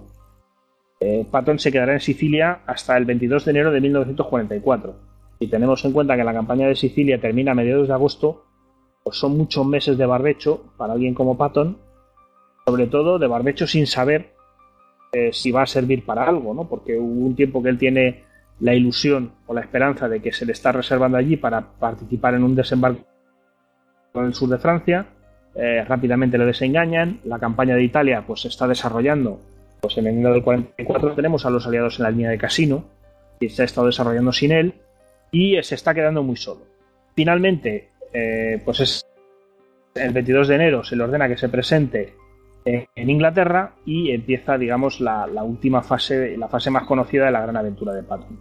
Eh, creo que podemos reducir la campaña de Francia bueno, la campaña de Occidente de Patton a una serie de, grandes campañas. Primero la de Bretaña. Esta se suele olvidar. el, el, ejército, el tercer ejército de Patton es activado el 1 de agosto de 1944 cuando se rompe el frente alemán en Avranches, que es en la base, digamos, en la parte más occidental del frente aliado en Normandía, eh, vaya por delante que él no participó en el desembarco y que había estado, digamos, eh, le habían estado teniendo frenado hasta ese momento. Y entonces la primera misión de su ejército es despejar la península de Bretaña. Eh, ¿Qué es lo que hace Patton? Pues en el momento en que le dan luz verde, eh, tenemos que hacernos una idea de lo que es el gollete de Avance. O sea, el gollete de Avance es una ruptura del frente donde sí están pasando las tropas americanas, pero realmente son unos poquitos kilómetros y una sola carretera. Y por esa carretera tiene que pasar todo. Por esa carretera tienen que pasar los tanques, tienen que pasar los suministros, tienen que pasar las tropas, es decir, todo lo que se mueva hacia el interior de Francia tiene que pasar por ahí. Entonces, ¿cuál es la orden de Bradley? Eh, tome usted Bretaña, pero no vaya hacia el este. Hay que mantener posición de Avranches hay que mantener tropas allí concentradas porque ya se tiene noticia que los alemanes van a contraatacar, será el contraataque de Mortain que, fracasa estrepitosamente, pero bueno, hay cierto miedo de que pues se llegue a cerrar ese gollete y entonces nos veamos en una situación muy comprometida. ¿Qué hace Patton? Pues Patton lo que hace es mandar a sus dos divisiones blindadas, una hacia el sur de Bretaña, hacia Nantes, y otra hacia Brest, completamente, vamos, da órdenes a sus jefes de división que tiren para allá, que no se paren bajo ningún concepto, que si ven un núcleo de resistencia enemiga, que los soslayen y que tiren para adelante. Eh, el general Tony Middleton, que es el que manda este octavo cuerpo, eh, automáticamente se va a tirar de los, de los pelos toma de los pelos porque lo que hace Patton es dispersar sus tropas, eh, ignorando por, completa, por completo eh, cualquier medida de prudencia. Incluso tendrá con Bradley, que en ese momento ya es su jefe, un altercado bastante duro porque Bradley lo que le viene a decir es, mira, a mí me da igual que tome Brest mañana o dentro de 10 días. Lo importante es que esto no termine en un desastre porque eh, nos vamos a encontrar, pues como tenemos otro ataque alemán indicado, nos va a pillar totalmente en el aire. Entonces, eh, bueno, ante esta campaña empieza a desarrollarse ya en pleno el carácter de Patton. O sea, encuentran con un oficial que ha hecho borrar las estrellas de su casco, la que no se le, digamos, para que el enemigo no le distinga, y le echa una bronca de impresión diciéndole que si él borra las estrellas de su casco, los soldados van a pensar que los enemigos son capaces de matarlos. Que, efectivamente que el enemigo es capaz de hacerles daño y que esto no se puede permitir. Entonces, eh, bueno, Claro. Cuando llega al cuartel general de la cuarta división blindada, seguimos en la campaña de Bretaña, con que la división se ha parado a la altura del Dino, eh, pues eh, pregunta ¿no? al general Glow qué es lo que pasa, cómo es que está si le había dicho que tenía usted tres días para llegar a Brest, en fin. Entonces Glow lo que hace es enseñarle las órdenes de su jefe de cuerpo de ejército, que es el general Middleton, diciendo que a mí me han ordenado que me pare. Luego a bronca de Patton dice usted no cumpla órdenes más que las mías. Siga para adelante. Entonces se salta volvemos un poco a esta característica de microgestión, es decir, se salta sistemáticamente eh, a sus oficiales intermedios, que alguna función tienen que cumplir, y eh, manda pues, directamente a su jefe divisionario que actúe. Esto, bueno, pues eh, la campaña de Bretaña sale bien, Brest va a ser una nuez muy dura de romper, tanto que el ejército estadounidense decidirá no atacar los demás puertos, y además es una campaña que rápidamente pierde importancia, ¿no? Porque en el momento en que, bueno, pues que el contraataque alemán en Moctin fracasa, pues ya empiezan a extenderse toda Francia, se empieza a hablar ya de extenderse por Francia y al ejército de Patton pues ya se le da la orden de, cabalgar hacia, hacia Lorena, es la famosa cabalgata por Francia, que es un, la verdad es que es un, un éxito organizativo espectacular. De mover la tropa que Patton movió a la velocidad a la que la movió de la manera en la que la movió, un éxito muy, muy importante. También es verdad que, bueno, pues eh, las malas lenguas dicen que había más defensa alemana en la parte norte, en el sector del primer ejército y en el sector del 21 grupo, grupo de ejércitos de Montgomery, que más hacia el centro de Francia, que, bueno, pues allí los alemanes estaban retirando hacia la frontera lo más rápido que podían. Pues sobre todo porque había habido por fin otro desembarco en el sur de Francia y los podían coger en pinza. Pero bueno, el caso es que a primeros de septiembre Patton llega a Lorena, y entonces tenemos lo que es la campaña de Lorena. Eh, hay. Yo creo que hay tres batallas importantes en septiembre de 1944. Una es la de Argem, que se ha llevado todo el protagonismo, para mal, el gran fracaso de Montgomery. Otra es la del bosque de, de Jurgen, cual eh, el primer ejército estadounidense se hace, se hace machacar literalmente por los defensores alemanes que ha sido más ocultada, sobre todo por la literatura estadounidense, ahora empieza a aflorar poco a poco. Y la tercera, que todavía está en gran parte por aflorar, es la batalla de Metz. O sea, en Metz a Patton lo frenan en seco. Son dos meses eh, de ataques constantes, de bajas muy elevadas. Es lo que ha llevado a algunos de sus, bueno, de sus críticos y de los historiadores militares a decir que mm, Patton eh, fue un gran general, en la medida en que nunca se encontró con una auténtica oposición alemana. en el momento en que se encuentra con una posición eh, decidida y organizada, que es el caso de Metz, Patón fracasa. Entonces es donde su forma de mandar pues, eh, demuestra no ser buena, demuestra que es eh, pues, demasiado vehemente, no planifica a fondo lo, lo, que va a hacer, da órdenes mucho sobre la marcha y, y bueno, pues eh, los ataques en Metz, eh, pues el, asalto a Fort Briand es eh, fracaso absoluto. va a tirar pues, el mes de septiembre y el mes de octubre, por no entrar mucho en, detalles, pues intentando eh, cruzar el Mosela, acercar la ciudad, tomarla. O sea, Metz no cae hasta el 25 de noviembre, en realidad. Bueno, fíjate, fíjate que Von Melentin, en su libro, en Panzer Battles, él cuenta el asedio de Metz, porque él, él estaba allí en, el grupo de ejército que estaba en línea, creo que era el, oficial de operaciones de, todo el grupo de ejército, y él, él llega a decir que en Metz hay una guarnición que la dejan allí ya por perdida y eran tropas de segunda y de tercera categoría porque había que dejar una guarnición porque era eh, Hitler había declarado fortaleza. Pero que en realidad las tropas que había dentro de Metz no eran para nada combativas y que aún así efectivamente frenaron a los norteamericanos en seco. Sí, sí, en seco. O sea, es, de hecho, eh, eh, tiene una reunión eh, con, con el Eddy para el 8 de noviembre no organiza otra ofensiva más, está lloviendo a mares, está todo embarrado, los ríos están inundados, entonces general Mantonelli uno de sus jefes de división van a verle y le dicen, mire, no se puede atacar mañana. Y van a ver la noche antes y dicen, mañana no se puede atacar. Y la respuesta de Patton es tan típica de él como la pilaria. Dice, váyanme diciendo quiénes les van a sustituir en el mando de sus unidades. Con lo cual ambos agacharon las orejas y lanzaron el ataque al día siguiente. Pero ambos Patton tenía muy claro que cuando iba a atacar, iba a atacar. Y entonces, bueno, pues toda esta serie de desastres, eh, eh, ya digo, el, 25 de noviembre se toma Metz y, eh, bueno, pues se tranquiliza un poco bueno, pues pasan 15 días, Patton empieza a preparar su ofensiva contra el SAR, hasta que le llega el 16 de diciembre, eh, recibe un mensaje de Bradley que le dice que pase eh, rápidamente la décima división blindada, se la entregue al octavo cuerpo de ejército de Middleton, que en ese momento formaba parte del primer ejército estadounidense y que estaba, digamos, metido en la parte sur de las Ardenas. Eh, Patton, como es su estilo, pues discute por teléfono, además a su jefe lo llama Brad.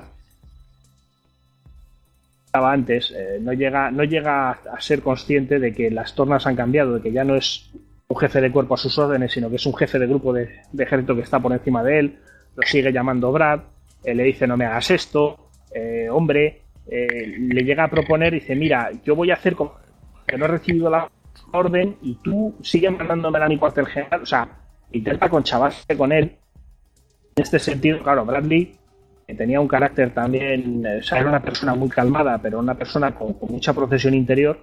De hecho, pues un poco por hacer el desvío, ya que estamos aquí, eh, es eh, Ernie Pyle, me parece que fue el que llamó a Bradley el general de los soldados. Y ahora Patton se escandalizan un poco con este tema porque Bradley jamás fue a visitar a sus soldados. O sea, el que visitaba a sus soldados de verdad era, era Patton. En cambio, Bradley, este general de los soldados, con su aire buenachón, su tranquilidad y todo esto, solía quedarse en su cuartel general dando órdenes mucho más que en contacto con, con la. Para las comillas, pues volvemos efectivamente. Eh, lo que Patton no sabe es, el, que los alemanes han atacado las Ardenas. Al día siguiente, el 17, y cuando es convocado además una conferencia en verdad con Eisenhower, con Montgomery, con los jefes, digamos, todos los jefes, que dicen que, bueno, pues para ver cómo se va a reaccionar contra este ataque alemán. Bueno, no sabía lo de las, no sabía lo de las Ardenas, y entonces, bueno, pues cuando el 17 se le informa y se le convoca a la conferencia en Verdún, él lo que hace es dar tres rutas a su Estado Mayor y le dice a su jefe de Estado Mayor, al general Gay, dice, el coronel Gay, perdón, eh, yo te daré, eh, tienes una palabra clave para cada ruta, yo te llamaré por teléfono, te diré la palabra y tú mandas a las tropas en esa dirección. Es la famosa escena en la que, bueno, pues en esa reunión de jefes, Patton dice que él, nada, entre, para el día 22 puede tener a varias divisiones en marcha hacia Bastogne. Bueno, pues todos se ríen más o menos, ¿no? ¿Cómo es posible que este hombre pueda sacar de la, del frente tan rápidamente sus tropas y tal? Ahí, por ejemplo, yo creo que sí jugó a su favor eh, la capacidad para eh, improvisar, para dar orden sobre la marcha. Es decir, él estaba acostumbrado a hacerlo, su ejército estaba acostumbrado a que se lo hicieran y la cosa pues funcionó muy bien. Es decir, los jefes divisionales en cuanto reciben la orden de salir del frente, dejar de sustituir por otras tropas, todo se, todo se va encajando y efectivamente empieza la ofensiva hacia Bastogne. Eh, Bastogne se libera muy rápido, pero luego la ofensiva en las Ardenas va a ser tan dura que el 4 de enero Patton llegará a escribir aún podemos perder esta guerra. Es decir, bueno, va a ser una ofensiva muy dura. Digamos que todo este saliente en Bastogne va a dar muchos quebraderos de cabeza hasta que, bueno, pues por fin, ya para el 29 de enero termina la, ofensiva de las Ardenas. A partir de ese momento, Patton está endiosado. Eh, Patton está endiosado, está, está, vamos, está subido. Va a empezar a cometer una serie de, errores de, carácter, de forma de actuar y de todo, que van a acabar llevando a su caída. Eh, su campaña del Palatinado, lo que es su campaña del Palatinado, eh, y la toma de la ciudad de Trier, pues eh, va, a jugar con todo tipo de argucias, porque él pide la décima división blindada, que pertenece en ese momento a la reserva del, cuartel general supremo eh, de las fuerzas aliadas, pide la décima división blindada, se la dan para despejar el triángulo del SAR, pero él la envía hacia Treveris. cuando le dicen que la tiene que devolver, hace la jugada de la sopa de piedras, no mira, es que todavía tengo aquí un problema. Y finalmente le dan 48 horas más y le dicen que por favor que no intente tomar la ciudad de Trier. Para eso hacen falta cuatro divisiones. Eh, estamos, pues el 1 de marzo por la noche toma la ciudad. El día 2 recibe precisamente lo que decíamos, dos mensajes. Este en el que le dicen, eh, le dice Bradley, vas a necesitar como mínimo cuatro divisiones para y una semana para tomar esa ciudad. Y otra en la que precisamente le anuncian que eh, ha tomado la ciudad. Entonces, actitud chulesca eh, Patton contesta a Bradley y dice: Hemos tomado Treveris, Trier, el 1 por la noche. ¿La devolvemos? Lo cual, bueno, pues a partir de ahí cruza el Rin el 22 de marzo. Eh, él manda una operación, hace una operación subrepticia a cargo de la quinta división de infantería en Oppenheim porque quiere cruzar el Rin antes que Montgomery y ya entra en Alemania. La campaña de Alemania, la verdad es que tiene muy poquito que rascar. O sea, realmente, bueno, sí, tiene una cosa que rascar, que ya lo contamos en nuestro histocas de cagadas terrestres, que es el rey de Hammelburg. sí, que, la, contó Abri. Exactamente, que la contó Abri que aquí tenemos. No me acordaba yo de quién había contado. ¡Qué fallo! Perdón. buena, buena cagada con... para salvar a un yerno, lo cual no debe ser muy habitual, con lo que hablamos de los suegros. Efectivamente. Bueno, hay que eh, tener en cuenta que era. Eh, que, bueno, es que. Oye. Eh, vamos a ver. Es que para él era muy importante la familia. Y es que la familia lo colocó. O sea que. Pero esto va a ser el inicio de su caída. Es decir, esto en su momento también se tapa un poco. Pero cuando estalla el escándalo de Hammelburg. Y ahí la prensa va a hacer mucho por, por, por cargárselo. O sea, un patón endiosado vamos, yo creo que una persona, eh, por lo que dicen sus biógrafos, una persona que se comporta como se comportaba Patton en ese momento, o sea, un general que se comporta en estas condiciones, no es que lo manden a casa, es que lo primero que le hubieran hecho es un test antidroga, para ver qué se estaba metiendo.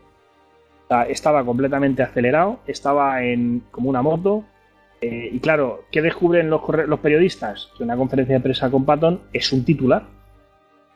Y lo que empiezan es a acosarlo mucho, porque saben que bueno, con el rey de Hammelburg, le acusan de haber querido salvar a su yerno, él dice que ha sido una maniobra de distracción, eh, llega a haber auténticas eh, discusiones a gritos en las conferencias de prensa, que obviamente, pues, eh, en las delicias de los grandes periódicos allí en casa, en Estados Unidos, llega un momento en que tanto Eisenhower como Bradley dicen, mira, cállate. Cállate porque no la estás enredando. acá la guerra, él está prácticamente, ha llegado hasta Pilsen, está en las fronteras checoslovacas, ha llegado hasta Salzburgo, ha entrado en Austria, y su ejército ha hecho un avance, otro avance espectacular más. De hecho, eh, él quiere tomar Praga, que queda en la zona rusa, y ahí ya sí que Bradley se lo prohíbe terminantemente. Le dice que a Praga que ni se acerque, porque es capaz de provocar otra guerra. Sí, sí, con los rusos. Exactamente. En el momento en que llega la paz, a Patton se le nombra gobernador de Baviera y entonces ya empiezan las complicaciones que van a acabar completamente con...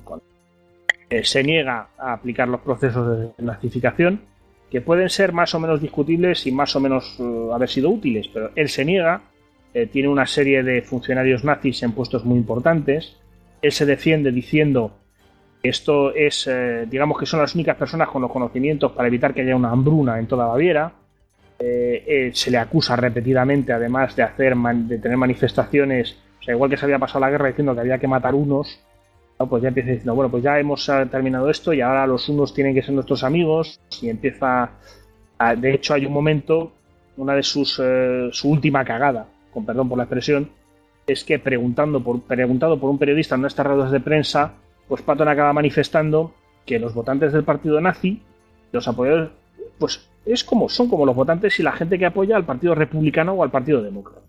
Claro, ya los, los titulares en primera son Patton compara a los nazis con los republicanos y los demócratas. Sobre todo después de haber visto todo lo que habían hecho. Exactamente. Entonces ahí eh, ya Eisenhower le corta completamente las alas.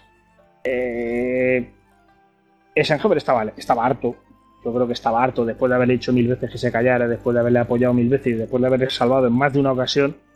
Eh, está harto y ya se lo quiere quitar de encima. Pero es que además la guerra ha terminado. O sea, la excusa de que hace falta Patton como general combatiente mm, ya termina, ya no existe y se le manda a dirigir el 15 Cuerpo de Ejército, que viene a ser por la División Histórica Militar.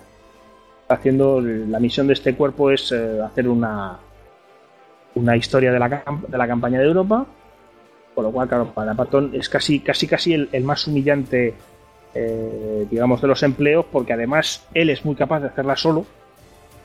Se le manda a dirigir pues, la elaboración de un trabajo que, que de hecho él había estado trabajando en sus papeles y todo eso, que es lo que va a hacer la mayoría del tiempo, eso y dedicarse pues, a visitar campos de batalla, visitar cementerios y a la caza.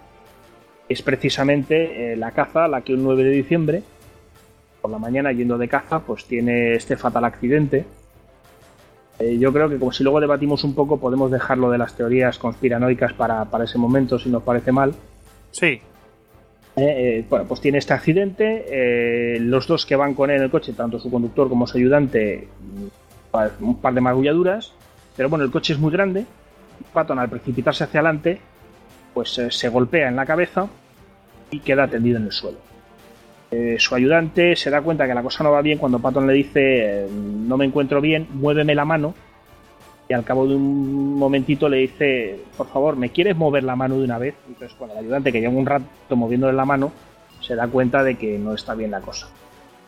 bueno, a partir de ahí, pues la situación, la hospitalización de Patton va a ser durísima eh, a nivel puramente gore, os puedo decir que para estirarle el cuello y tratar de recolocarle esa vértebra le van a meter anzuelos en las cuencas oculares, en el hueso, para estirar de la cabeza. las técnicas médicas de entonces pues eran bastante drásticas. Va a aguantar como un jabato hasta, hasta el momento de su muerte. Qué barbaridad. Se le complica. Oh. Todo esto se, va complicando y finalmente pues eh, tiene un trombo y muere eh, pues recuerdo mal, es el día 22 de enero. Está allí ya su mujer, que ha venido de Estados Unidos. Eh, muere el héroe nacional. Eh, como él decía, what a hell of a way to die. To die. O sea, vaya forma más asquerosa de morir, ¿no? Porque realmente él había esperado morir de un balazo toda su vida. Y pues, no, no, tiene esa suerte, sino que muere en un hospital el 21 de diciembre, perdón, de hecho, su último acto público había, había sido en Suecia, donde había visitado el equipo olímpico sueco contra el que había combatido. Porque bueno, pues se había ido apagando de las luces públicas. Muere pues este 21 de diciembre. Obviamente se le hace un funeral eh, espectacular. A él se le entierra en eh, el cementerio de Luxemburgo, porque bueno, pues eh, tanto, tanto los estamentos militares americanos como su familia son conscientes de que él hubiera querido ser enterrado con sus soldados y se le entierra allí. A partir de aquí, eh, bueno, pues anécdotas varias, por lo que comentaba, ¿no? Tenemos a esta Jean Gordon, que había sido la amante de Patton en alguna ocasión más, aparte del viaje a Hawái, a Hawái y entonces su mujer, eh, Beatriz, va, a preguntar, va a pedirle a su hermano, Boston, que alquile una habitación de hotel y que, porque ella quiere reunirse con esta Jean Gordon. Cuando entra allí, ya están el hermano y Jim Gordon están en la habitación, la mira con cara de odio y entonces le suelta la vieja maldición hawaiana que dice, ojalá eh, que el gran gusano se te coma las tripas y que tus huesos se pudran.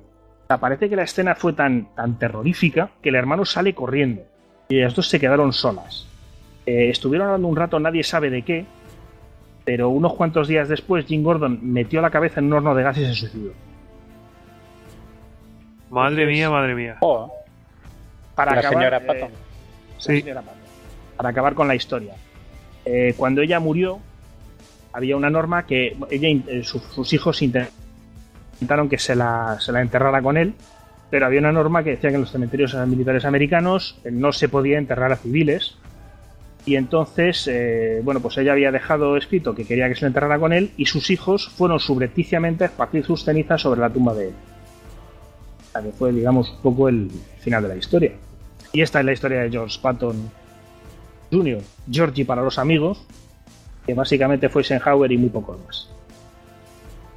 Bueno, pues eh, dejamos un montón de detalles para el debate porque saldrán y podremos debatir si eh, realmente tuvo eh, una muerte un poco conspiranoica, cuál era la rivalidad con Eisenhower, en fin. porque llegaron a tener una rivalidad, según dicen las malas lenguas, por algo más preciado, ¿no? Pero bueno, vamos a entrar directamente en la, en la vida de Heinz Guderian, ¿no? Es Heinz Guderian, ¿no? Sí. Wilhelm Guderian, creo que era. Bueno, pues eh, Hugo, tu turno. Bueno, pues vamos a empezar con Guderian desde sus comienzos. Eh, Guderian nace el 17 de junio de 1888 en Kulm, que está en el, en el Vístula su padre era oficial de, infantería pomerano, de Pomerania, pero resulta que no era de tradición militar, era el, primer miembro de la familia que, había estado en el ejército. Sus abuelos eran grandes propietarios de Prusia, los Junkers, famosos, o sea que venía de una, de una familia bastante acomodada, pero como ya he dicho, sin, sin tradición militar ninguna. Al ser su padre destinado frecuentemente y los niños porque tenía dos, Heinz y su hermano Fritz, eh, al, haber eh, despertado un interés bastante temprano por todos los asuntos castrenses, pues son enviados a una academia militar eh, para, pues, para, recibir la educación, no era una cosa bastante común en aquellos tiempos, y ingresan en, una, en, una de las academias militares que había en Alemania para cadetes, en Karlsruhe, en Baden, el 1 de abril de 1901. Allí está dos años y eh, mm, es trasladado o, entra, eh, le aprueban el ingreso en la, en la Academia de Cadetes de Berlín, la Cross Lichterfelde, perdonadme mi alemán de Málaga, pero eh, voy a decir bastantes palabras en alemán y la verdad. Perdonado, perdonado, no hay ningún problema. Así que el, yo, propongo un curso acelerado de alemán. ¿eh? Mientras no tenga traductora en casa, no, vamos mal. es verdad. Sí, no. De eso que os libráis. Así que, bueno, se gradúa en 1907 de la Gross Lichterfelde y recibe ya su primer destino oficial como, como oficial candidato en el Jagger Battalion, Battalion en 10 en, en Lothingen. Así que allí sirve y curiosamente estará allí un año hasta diciembre de 1908 sirviendo a las órdenes de su padre, de su propio padre. Un año después eh, recibe ya el despacho de alférez, o si queréis de lieutenant, es que me, ha dado susto de meterme en los, en los rangos, las graduaciones alemanas porque es bastante complicada. Así que, bueno, eh, pues mencionamos directamente el rango alemán y se acabó. Vale. Eh, su batallón regresa a la guarnición original, que es la ciudad de Goslar, donde en el futuro morirá. Y bueno, aquí en, entabla relaciones con Margaret Goene, que sería su futura esposa. Se casaría en 1903 y con la que tendría dos hijos. Ah, yo había oído de Guderian que era un tipo que era muy poco sociable con sus compañeros de, de clase. Y bueno, Tony nos preguntaba: ¿Guderian fue una rata de biblioteca? Y nos, y, nos dice Hals on the. Yo no sé qué significa eso en alemán, pero bueno. Yo tampoco. El, Google Translator me, chiva que significa literalmente eh, cuello y pierna rota, pero no sé a qué se refiere. seguro que es una expresión típica de ahí. Si algún oyente la, la conoce, pues que nos lo chive. Bueno, uno de los misterios Un hombre bastante aplicado, de hecho se convertirá en un ratón de biblioteca, ya lo veremos en, el periodo de entreguerra. Así que en los, próximos pasos de Guderian, ya una vez que ha obtenido el, despacho del lieutenant, eh, pues será conseguir el, o sea, él sigue el consejo de su padre y solicita ser destinado a, una, a una unidad de transmisiones. Y en 1912 pues eh, lo consigue en el, en el Telegrafen Battalion eh, número 3 en Coblenza. En esta unidad pues descubre la importancia de las comunicaciones eh, por la rapidez y la seguridad con que se desarrollan las operaciones con, estos nuevos instrumentos que, que, para la época pues era todavía algo bastante novedoso. Así que esto, aquí empieza a adquirir esos conceptos básicos que, en el futuro pues influirán muchísimo en, la visión que él llega a tener de, la guerra blindada. Con esto ya entramos en la Primera Guerra Mundial. El, comienzo de la Gran Guerra, de hecho, le, sorprende asistiendo a los cursos de Estado Mayor en la Academia Militar de Berlín, o sea que, sí que era una persona bastante aplicada. Eh, y durante la movilización, pues se le asigna a un puesto de comunicaciones eh, en su batallón que estaba encuadrado en la, en la quinta división de caballería. Por eso la pregunta que hemos visto antes de claro. de, de, oficial de off the com, que es oficial de comunicación. En 1917 es destinado a la, a la cuarta división de infantería como oficial logístico y esto pues también eh, le va a servir muchísimo de cara al futuro. Ya estamos viendo que ha, eh, desempeñado dos puestos clave, uno en una compañía de transmisiones y ahora en el mundo de la logística. Y eh, es aquí en este, en este puesto cuando él experimenta por primera vez un ataque con tanques el 10 de abril de 1917, cuando, cuando el enemigo rompe el frente en, en Mietetal. Febrero de 1918 enviado al Estado Mayor y prácticamente el fin de la guerra pues le sorprende en Italia, donde estaba en una misión militar eh, del alto mando alemán. Así que, como veis, el, su paso por la, por la Primera Guerra Mundial tampoco es que tenga un especial interés. Bueno, lo importante es que evitó las trincheras en gran parte por estar. No es como Rommel o no es, no es como otras figuras que sí que tienen una participación destacada. Él más bien se movió un poco en, en, unidades de especialistas, ¿no? Eso es. Eh, con esto llegamos al periodo de entreguerra. después del armisticio, pues eh, lo encuadran en las fuerzas de frontera eh, y él sirve en la zona oriental, primero en, la Silesia Superior y luego en, la, en toda la región báltica. Y cuando por fin ya se forma el famoso ejército de los 100.000 hombres, pues le, dan el mando de una compañía de, de su, de su Jagger Battalion, eh, número 10, que en el que empieza desde, desde que había recibido su despacho. Y por supuesto en Goslar, que es donde está su novia o ya su mujer, bueno, donde es la ciudad de referencia eh, para él.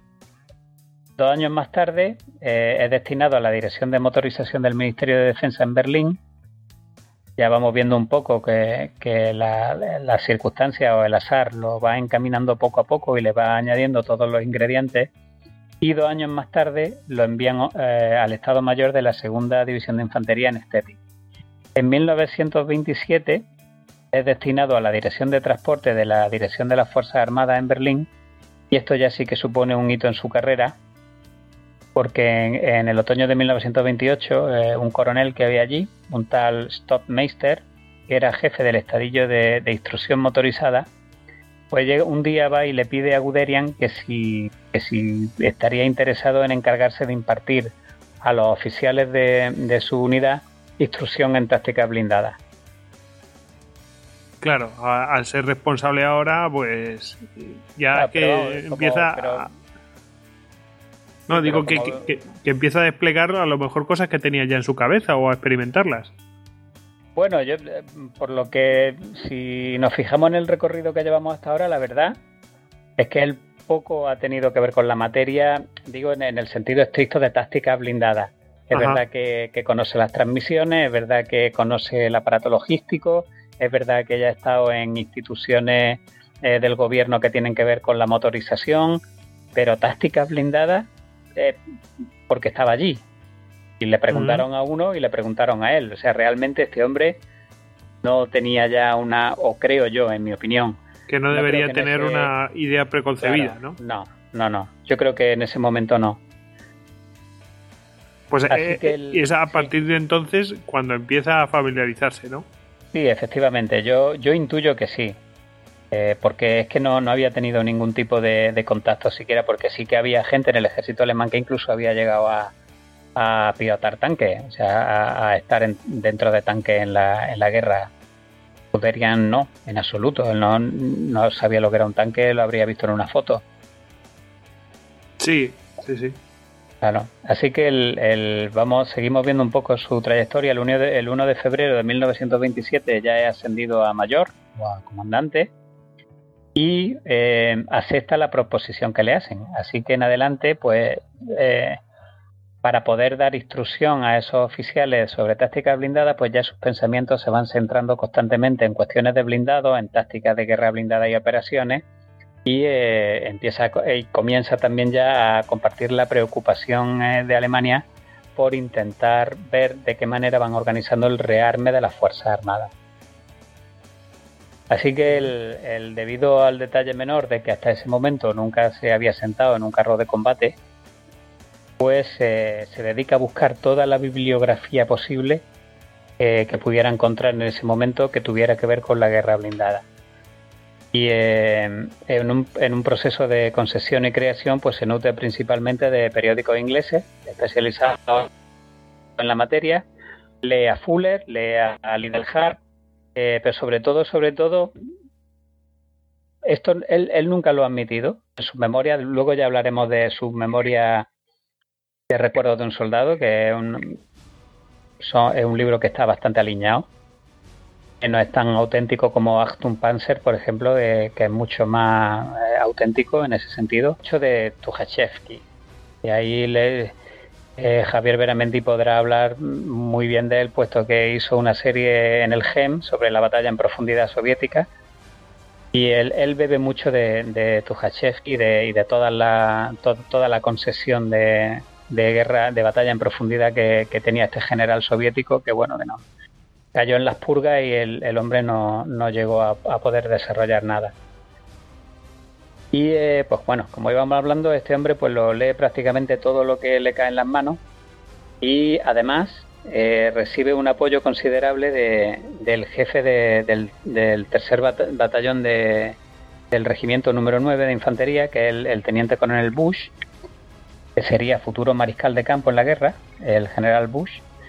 Y fue también en esta época cuando Guderian entabla relaciones con otro oficial del batallón que estaba allí eh, con él, que posteriormente también acabaría colaborando y serían muy buenos amigos. En aquel momento era teniente, eh, que era el teniente Wenk, que será el futuro general de blindados Wenk, que en la película del hundimiento, eh, la famosa la famosa escena esta de Hitler en YouTube que ha sido mil veces parodiada.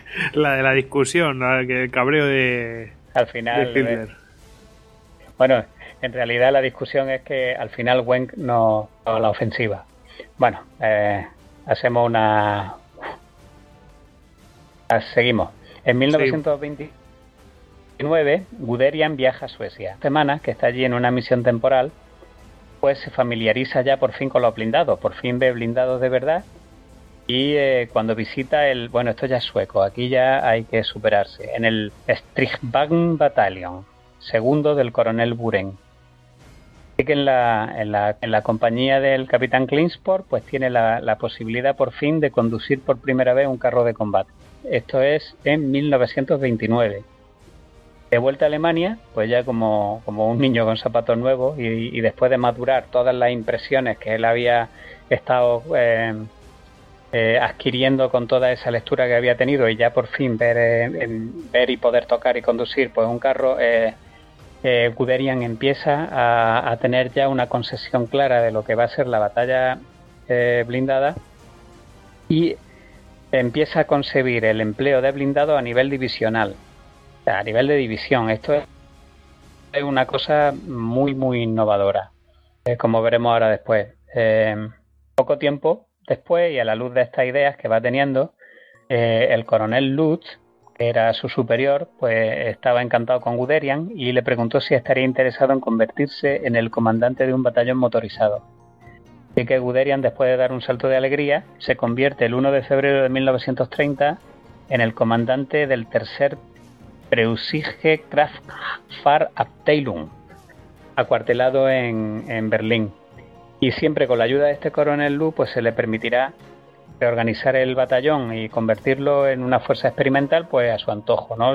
Prácticamente le dan un, batallón motorizado, pues para que él experimente y vea de qué manera, de qué manera puede concebir algún tipo de unidad o, algún tipo de, protocolo operativo para, una unidad de ese tipo.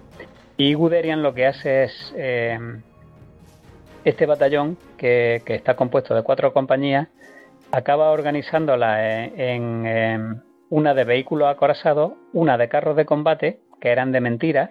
Si queréis, eh, tengo por ahí las fotos, no sé si las habréis visto, que lo que hacen es utilizar un coche y, y ponen cartones para que parezca un tanque y, una compañía, una compañía contra carro y una compañía de motocicleta. Ese es el, ese es el embrión de lo que serán las futuras divisiones blindadas. El 1 de febrero de 1900, sí. No, no, que, la verdad es que me parecen bastante curioso porque coge y bueno que eran falsos no esos carros que ponen con cartones y tal la verdad es que para simplemente para para mm, para entrenamiento no sé, para instrucción.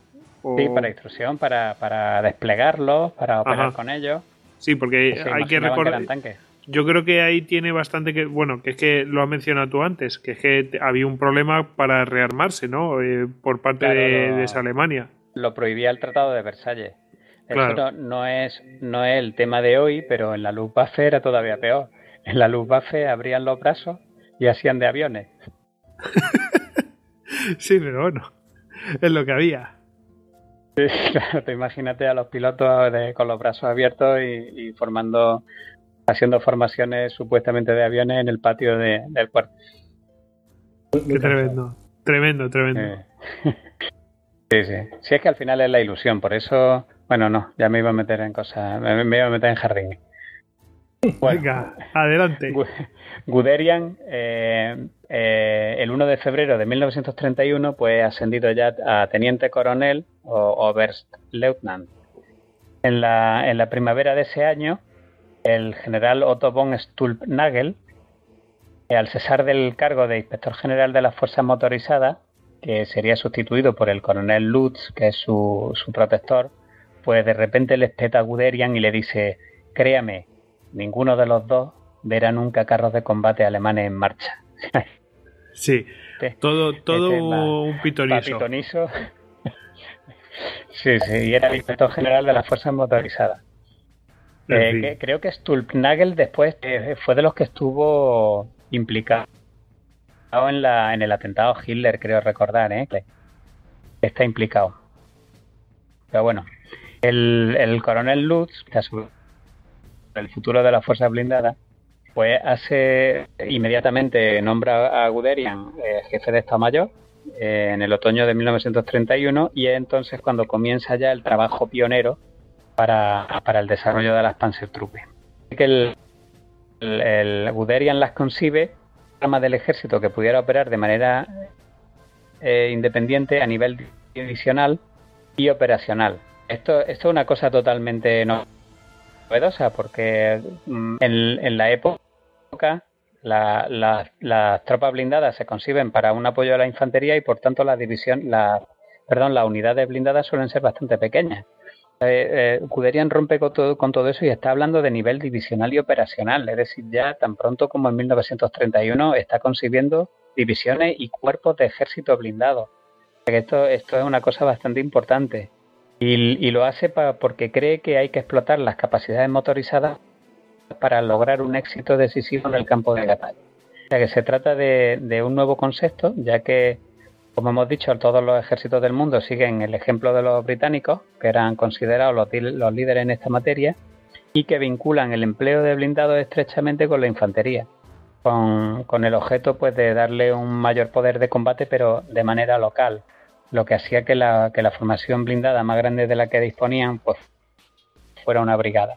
Así que debido en general a la influencia de los conceptos británicos ya en, todo el mundillo militar y, a, eso añadirle el freno que suponía el Tratado de Versalles, pues eh, con esto que va a pasar, pues que los conceptos eh, de Guderian van a ser continuamente rechazados por el, por el Estado Mayor General por, eh, por ser demasiado utópico. Además es curioso porque es la, el arma de caballería la que se muestra especialmente reacia con, con la idea de Guderian, porque la caballería eh, acaba argumentando que, el, único potencial que le ve a los vehículos blindados es exclusivamente en reconocimiento a larga distancia. Sí, vamos, que si no les quitaban el trabajo. sí, sí. En 1933, durante, durante las fases de planificación para la expansión del ejército, eh, pues las cuestiones pendientes eh, suscitadas por Guderian y, bueno, por Guderian y por mucha gente más. Luego veremos que no es Guderian solo el que estaba detrás de las Panzertruppen. Y eh, bueno, pues esto se está calentando mucho el ambiente porque unos dicen que sí, otros dicen que no. En fin, el, para 1933 el ambiente, el, debate sobre la, fuerza blindada está bastante caliente. El 1 de octubre de 1933, Guderian es ascendido a coronel y un año más tarde se, convertirá en el jefe del Estado Mayor eh, del mando de las fuerzas motorizadas y eh, bajo su auspicio se crean las tres eh, primeras brigadas motorizadas. El verano siguiente, estamos ya en 1935, durante los ejercicios realizados en el campo de maniobras de Munster, es famoso eh, la maniobra esta, porque hay una demostración en la, que que Guderian enseña el nivel operativo de una división blindada. Y a esta maniobra asisten generales importantes del alto mando, como von Blomberg o von Fritz, y todos resultaron bastante satisfechos con, quedaron bastante satisfechos con los resultados de, las maniobras. Y cuando eh, se anuncia el final de los ejercicios, que se señalizaba mediante la elevación de un globo amarillo, fijaros cómo sería el despliegue que había montado Guderian, que, el comandante en jefe del ejército, que era von Blomberg, le dijo de WhatsApp a Fritz, lo único que falta es un cartel en el globo que diga los carros de Guderian son los mejores. La verdad es que los alemanes tenían su guasa, ¿eh? Sí, sí. de vez en cuando. el hombre se la... ¿Sí? Javi, decías. Sí, sí, que digo que de vez en cuando sí la tienen. Sí, sí. se lo había currado, vamos. Sí, sí. El, el Lutz eh, ha ascendido a general y recibe el mando de las fuerzas motorizadas y como consecuencia de esto y de las lecciones que se habían aprendido en las maniobras de, Munster, pues se crean las tres primeras divisiones blindadas en, octubre de 1935. Y a Guderian le dan el mando de una de ellas, de la segunda división Panzer.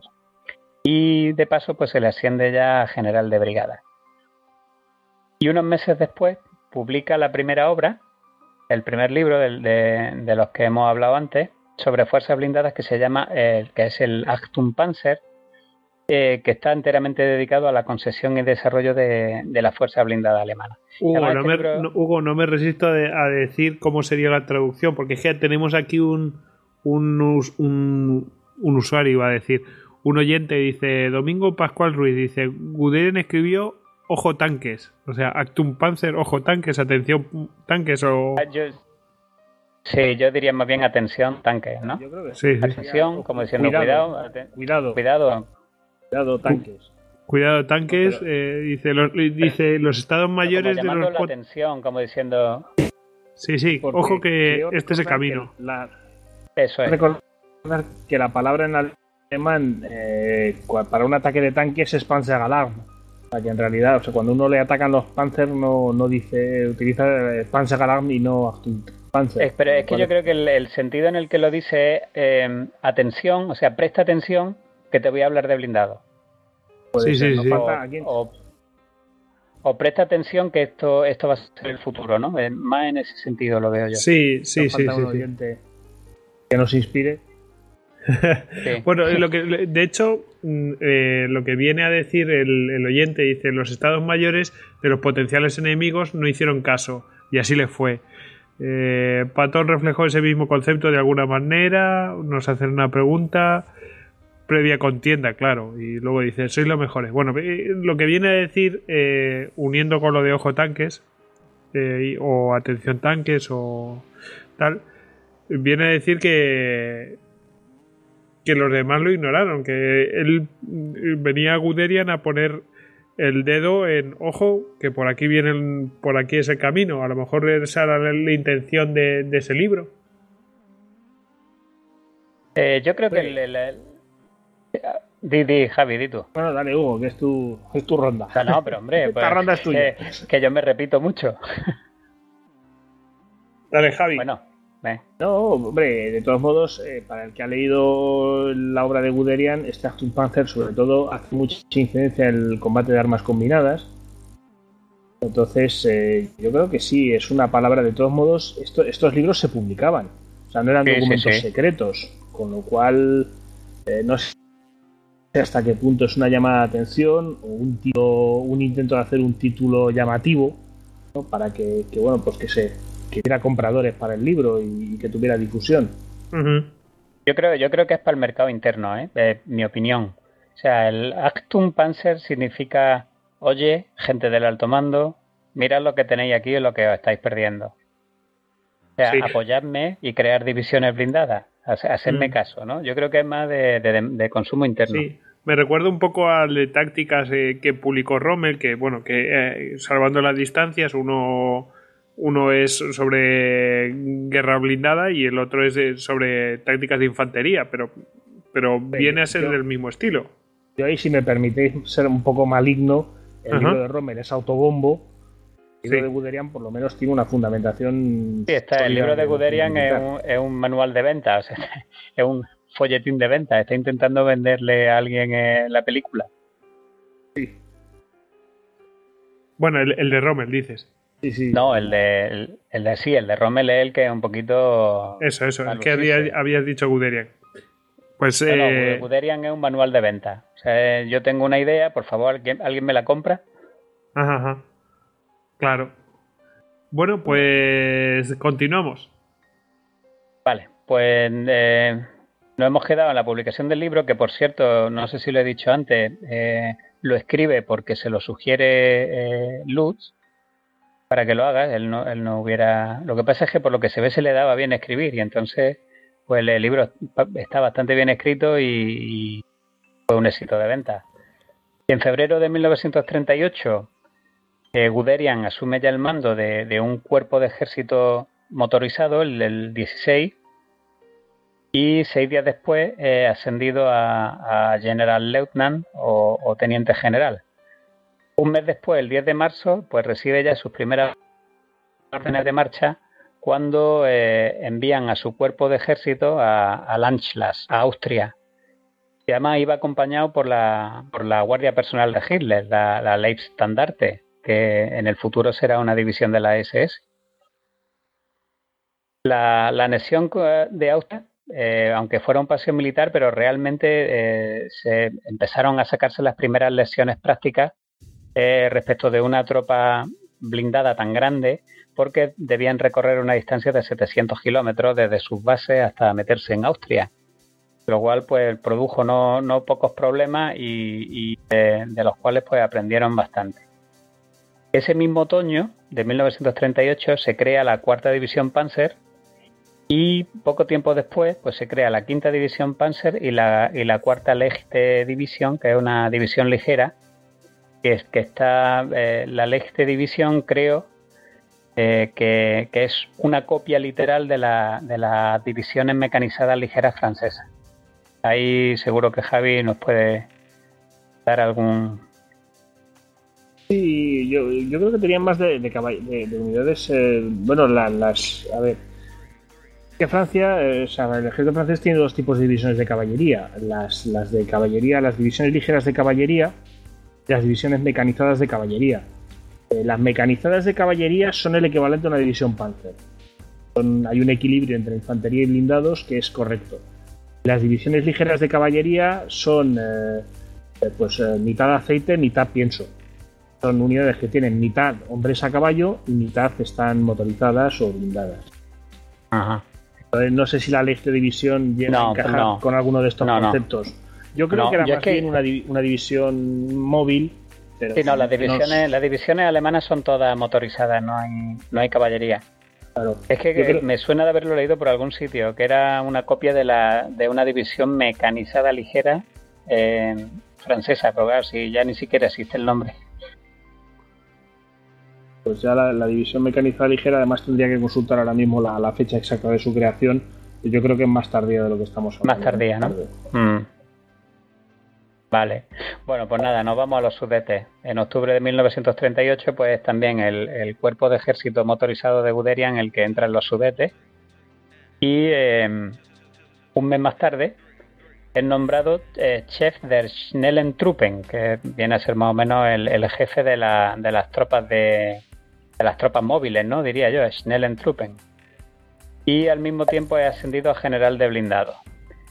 El problema de, este cargo es que en las tareas propias de, la posición no posee autoridad de mando. Y esto pues hace que, su esfera de influencia se vaya reduciendo en gran parte e incluso se llega a quejar a Hitler de que lo habían enviado a pastar, a pastar, ¿no? A, tomarse un descanso.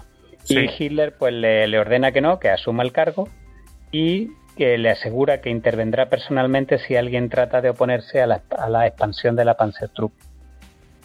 Y ya con esto directamente nos podemos ir a, la campaña polaca, si os tenéis algo que decir.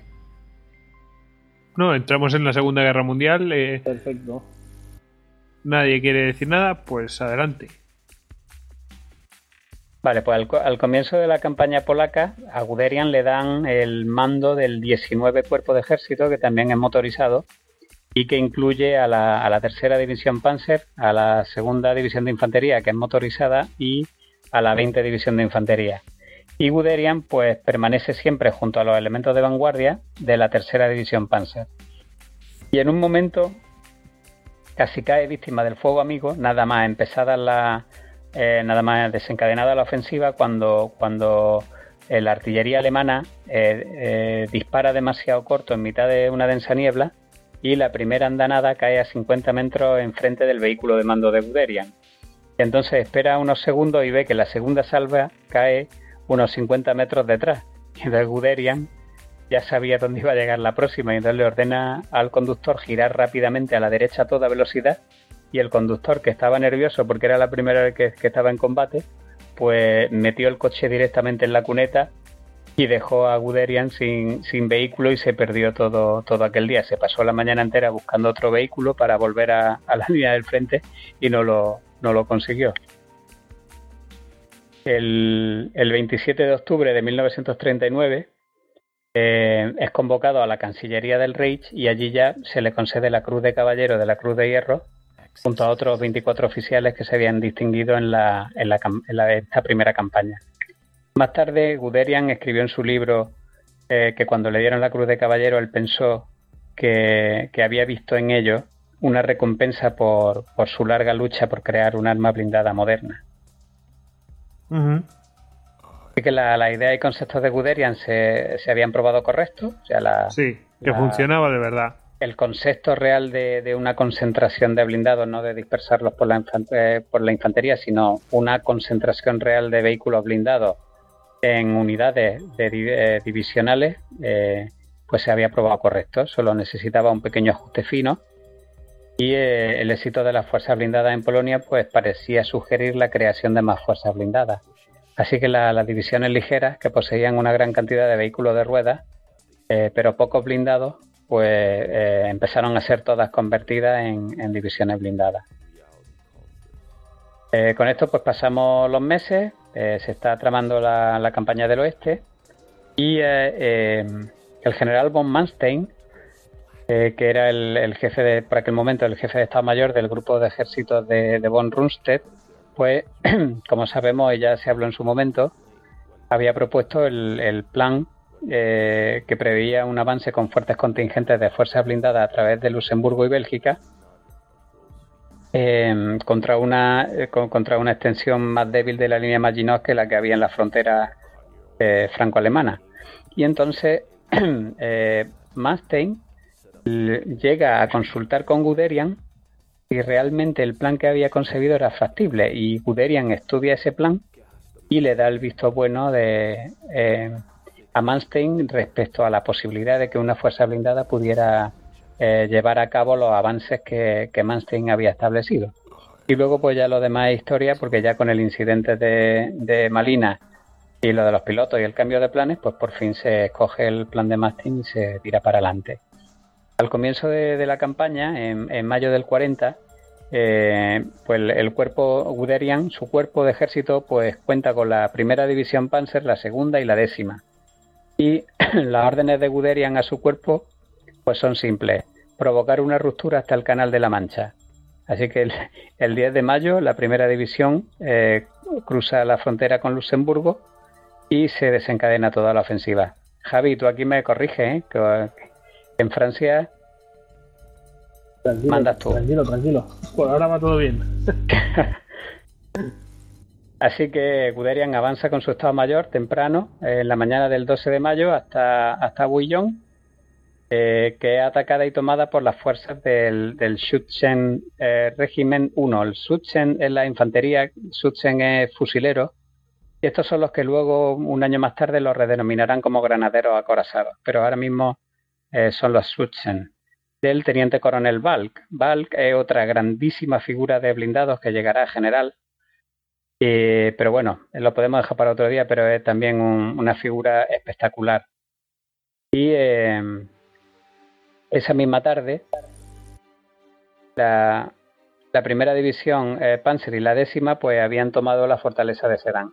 Así que Guderian no quiere perderse el cruce del Mosa y en la mañana del 13 de mayo cruza el río con ellos en las primeras eh, balsas del primer asalto y el teniente coronel Balk, que ya estaba en el otro lado, pues cuando lo vio montado en la balsa le, le gritó, le saludó y le dijo, está prohibido dar paseo en góndola por el río.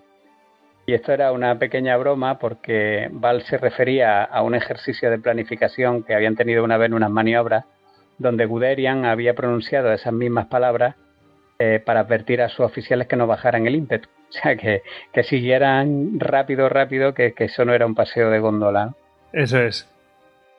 El 15 pues, de mayo, sí. No, no, que bien traído ahí la, la broma, es la complicidad que, hay que había entre oficiales, se conocían todos. Exactamente, claro. Además, ya no es solamente el, la gracia, sino efectivamente esa relación que hay entre los mandos y que están todos a una y están todos eh, alineados y enfocados hacia una misma cosa, que eso es importantísimo en un ejército. Sí, sí lo, sí lo fue. En el ejército alemán en este momento había una, una sinergia entre mandos muy importante. Sí. Además, fijaros, estamos hablando de un teniente coronel que le está hablando a un teniente general. Con esa, con esa franqueza, ¿no? El 15 de mayo, Guderian tiene acceso a documentos militares capturados a los franceses que proceden del cuartel general de, de, Gamelin, que es el comandante en jefe francés. Y en uno de los documentos, pues Guderian puede ver eh, una orden donde dice la riada de carros alemanes debe ser detenida de una vez por todas.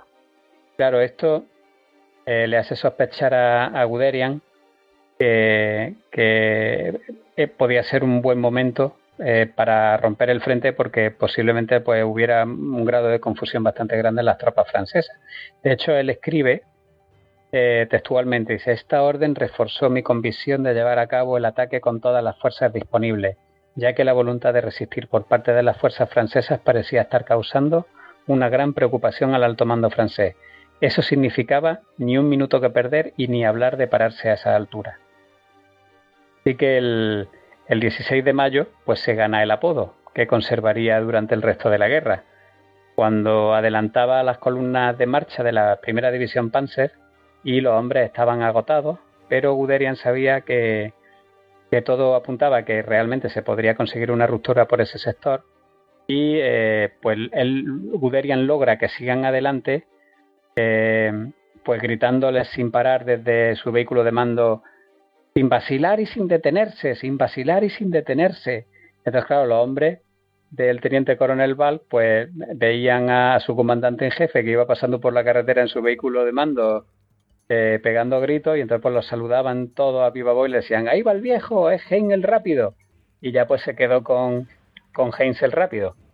La, la imagen se grabó a fuego en las conciencias de los soldados y, claro, ya a partir de aquí se convirtió en una, en, pues, en una leyenda. Eh, en una leyenda. Un hombre de media estatura, de hombro ancho, de pelo cano y bigote que, se había convertido en, en, una leyenda. Aquí podemos ver también uno de los principios operacionales que había establecido Guderian, que era la concentración de la fuerza, todos volvemos otra vez a la división blindada o al cuerpo, al cuerpo de ejército blindado, él, él, estableció como lema golpea, no abofetee. En español suena un poco raro, pero en realidad es así, o sea, si va a golpear, golpea de verdad, no, no des pequeñas bofetadas, ¿no?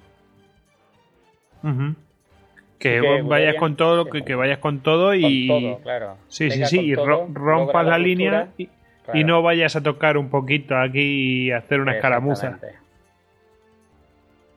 Y que eh, Guderian se encuentra con el general Kemp, que era el, comandante de la sexta eh, división Panzer, eh, del cuerpo blindado vecino, y en, el mercado de Montcornet, el 16 de mayo. Eh, su división había, sido, alcanzado la ciudad al mismo tiempo que las dos divisiones de Guderian y las tres divisiones pues continuaron luego el ataque hasta que consumieron el último litro de gasolina. Es decir, este hombre se encuentra con Wenk y le dice, vente conmigo y siguen tirando para adelante hasta que se quedan sin gasolina. El, objetivo está cerca y, y, fue una completa sorpresa para Guderian el 17 de mayo cuando el ejército ordena que, el avance se detenga.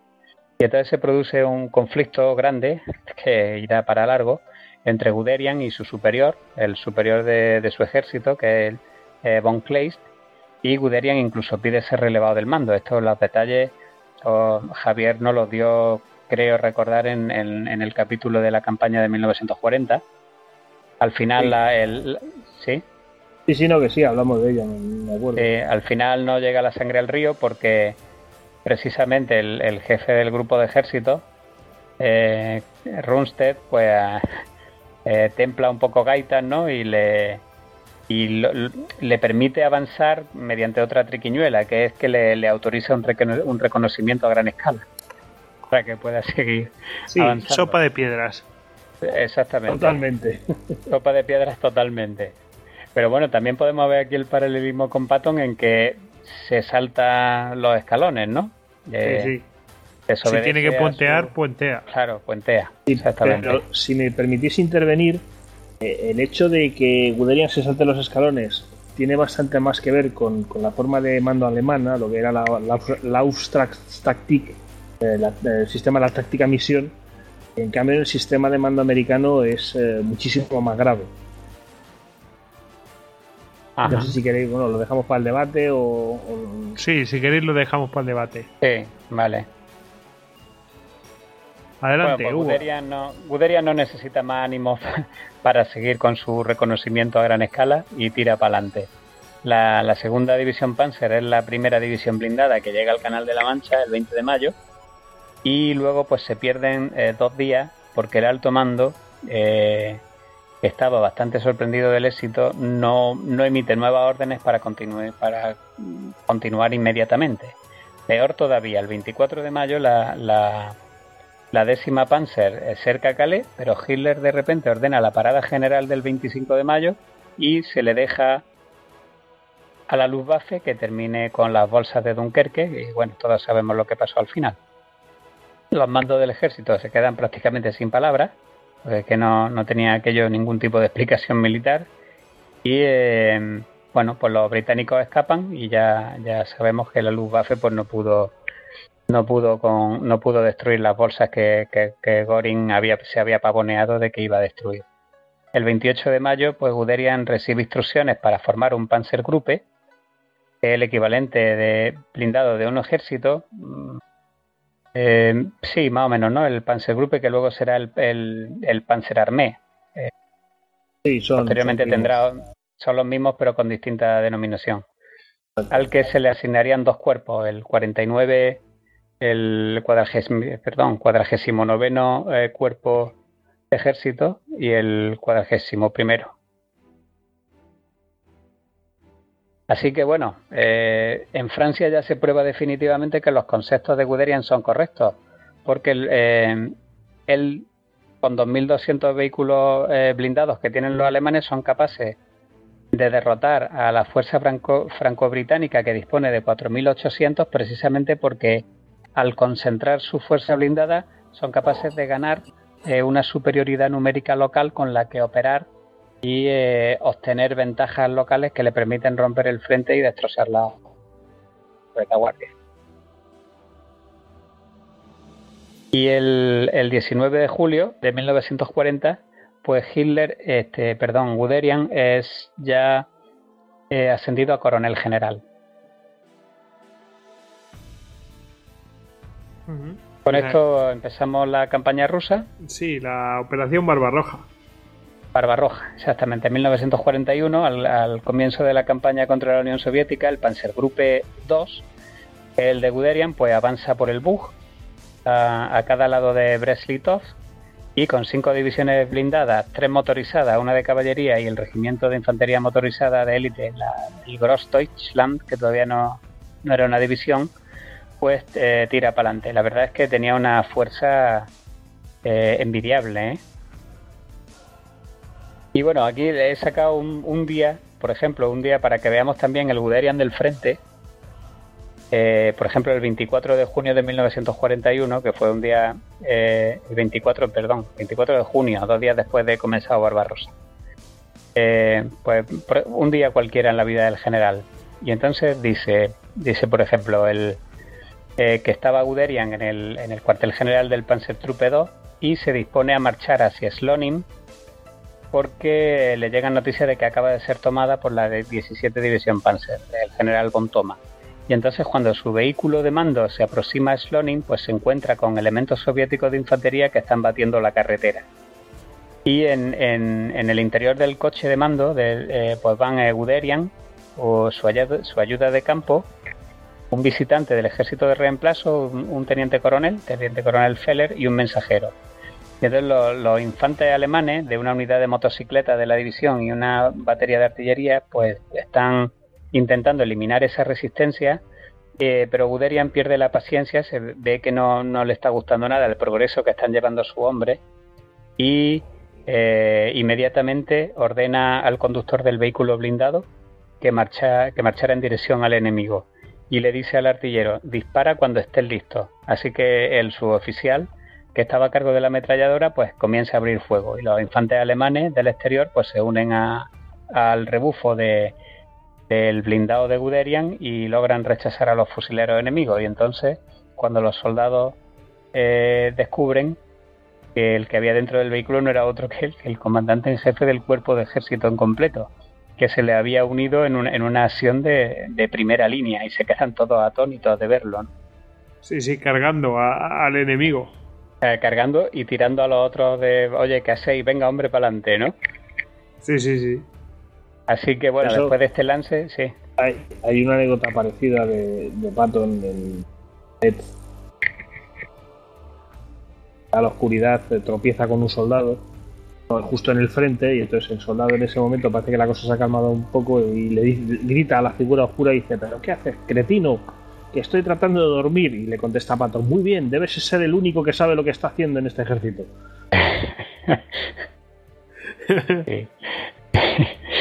Bueno, yo creo que creo haber leído otra de Guderian también, pero en la campaña de Francia que, se encuentra con, con Von Kleist en mitad de un puente, no sé si te suena, y le está, está reportándole y, de repente hay un ataque aéreo francés para ver si para destruir el puente y el otro ni se inmuta, o sea, el Clay pálido amarillo y Guderian pues eh, informando en mitad del puente sin, sin inmutarse.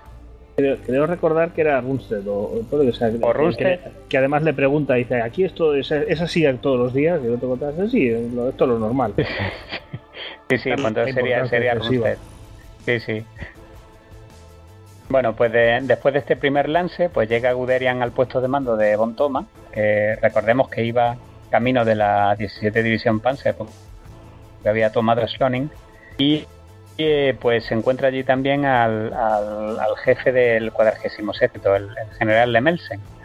Y entonces los tres pues empiezan a caminar, eh, charlando, los sonidos del combate se van intensificando.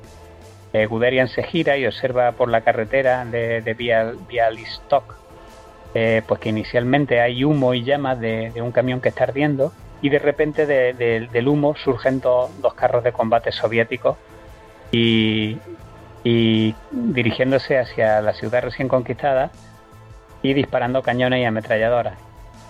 Y a la vez pues observa que hay varios Panzer IV detrás que le, están siguiendo y están intentando acabar con ellos. Pero de repente los carros soviéticos se giran y se vuelven en dirección a ellos, viendo foconazos procedentes de los cañones. Y entonces Guderian, Von Toma y Lemelsen se tiran al suelo corriendo, pero su acompañante, el teniente coronel Feller, y, el, otro teniente coronel que había allí, que era el jefe de, del batallón contracarro, pues eh, se tiran un poco más tarde de la cuenta y los dos son gravemente heridos por la, por la detonación de, de los cañonazos. O sea que, fijaros, los tres generales se tiran a tiempo y los dos tenientes coroneles no, no estaban tan atentos como debieran. Yo diría que habiendo llegado donde han llegado, no cuesta de arriesgarse. Sí, pues, desde luego.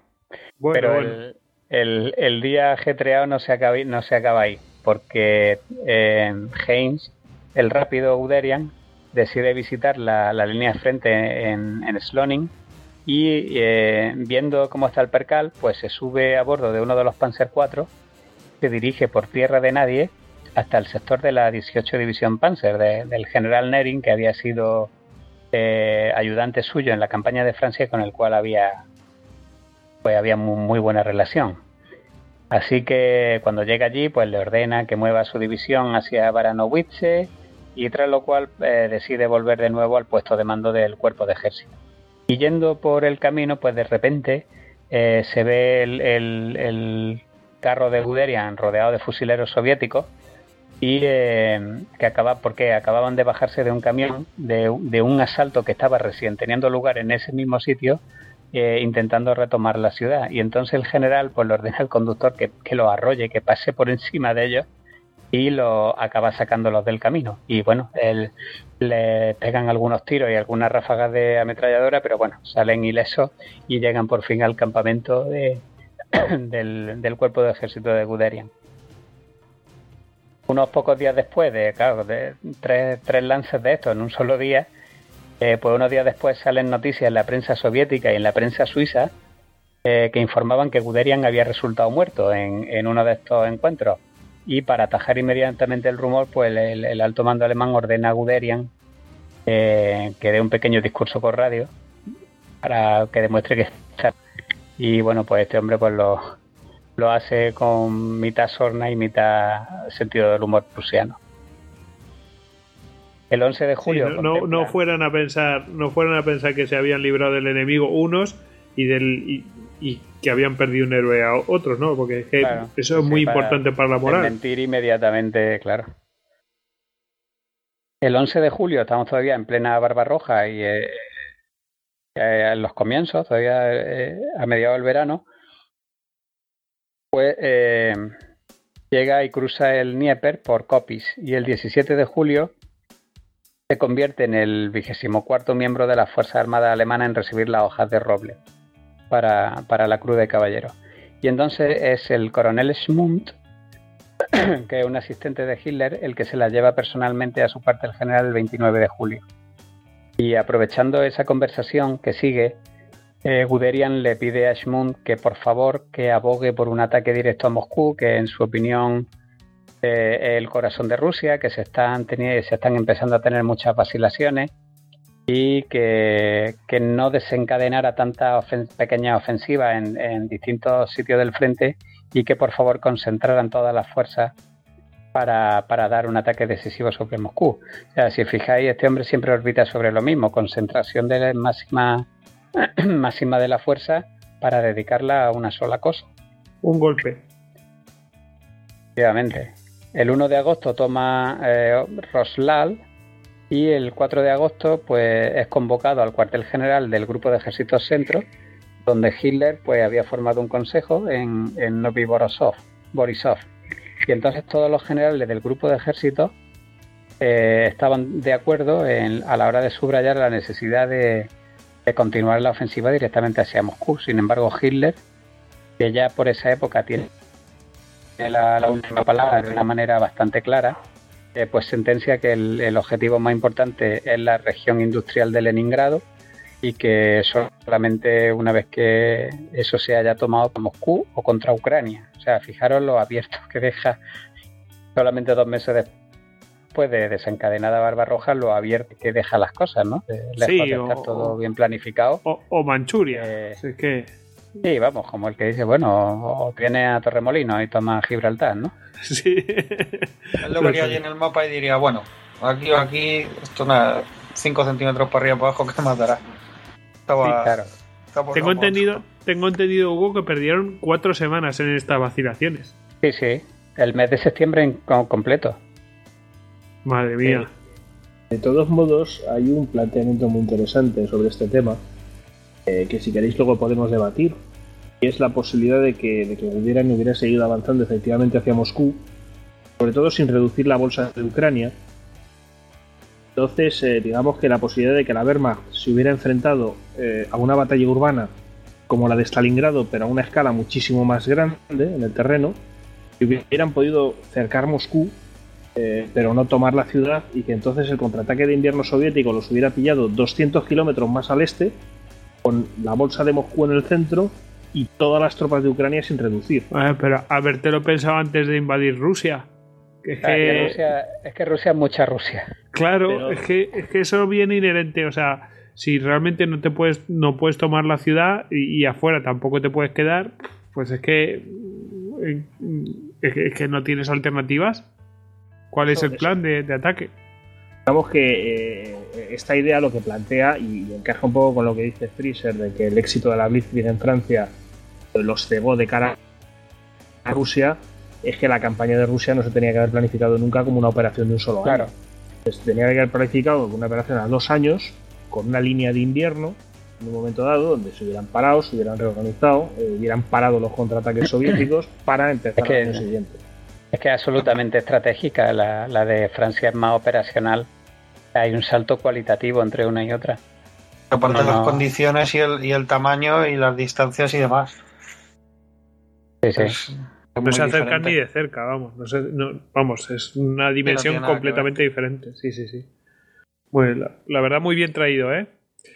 eh Hugo, pues continuamos. Pues nada, nos vamos al 21 de agosto eh, que se despachan las órdenes para concluir el cerco de Kiev. La, grandísima batalla, bueno, la grandísima batalla, no, la grandísimo cerco donde se consiguen unos 665.000 prisioneros soviéticos, que es un gran éxito, pero bueno, eh, los combates han costado una gran cantidad de tiempo y ese tiempo, como hemos hablado, pues ya no, no se podía recuperar y, fue bastante pernicioso para el resultado final del invierno. Como preludio del asalto a Moscú, la, ofensiva continúa en dirección a Orel Briansk y eh, durante el avance sobre Mes, esto no sé decirlo, eh, M. en pues el, el, Panzergruppe Eberbach, que es una de, de las unidades de, de, Guderian, pues se encuentra por primera vez con los T-34 y los KV-1. A pesar de, la pérdida continua de tropas altamente entrenadas y de gran valor que, no podían ser reemplazadas y el alargamiento constante de la línea de suministros, las fuerzas blindadas alemanas logran llegar a, a, eh, el 10 de octubre, pero claro, ya bastante, bastante mermado. En los días que siguen, eh, pues empiezan a caer ya las primeras nieves y, todo se convierte en un gran barrizal y ya cualquier esfuerzo para vencer pues, pues parece condenado al fracaso.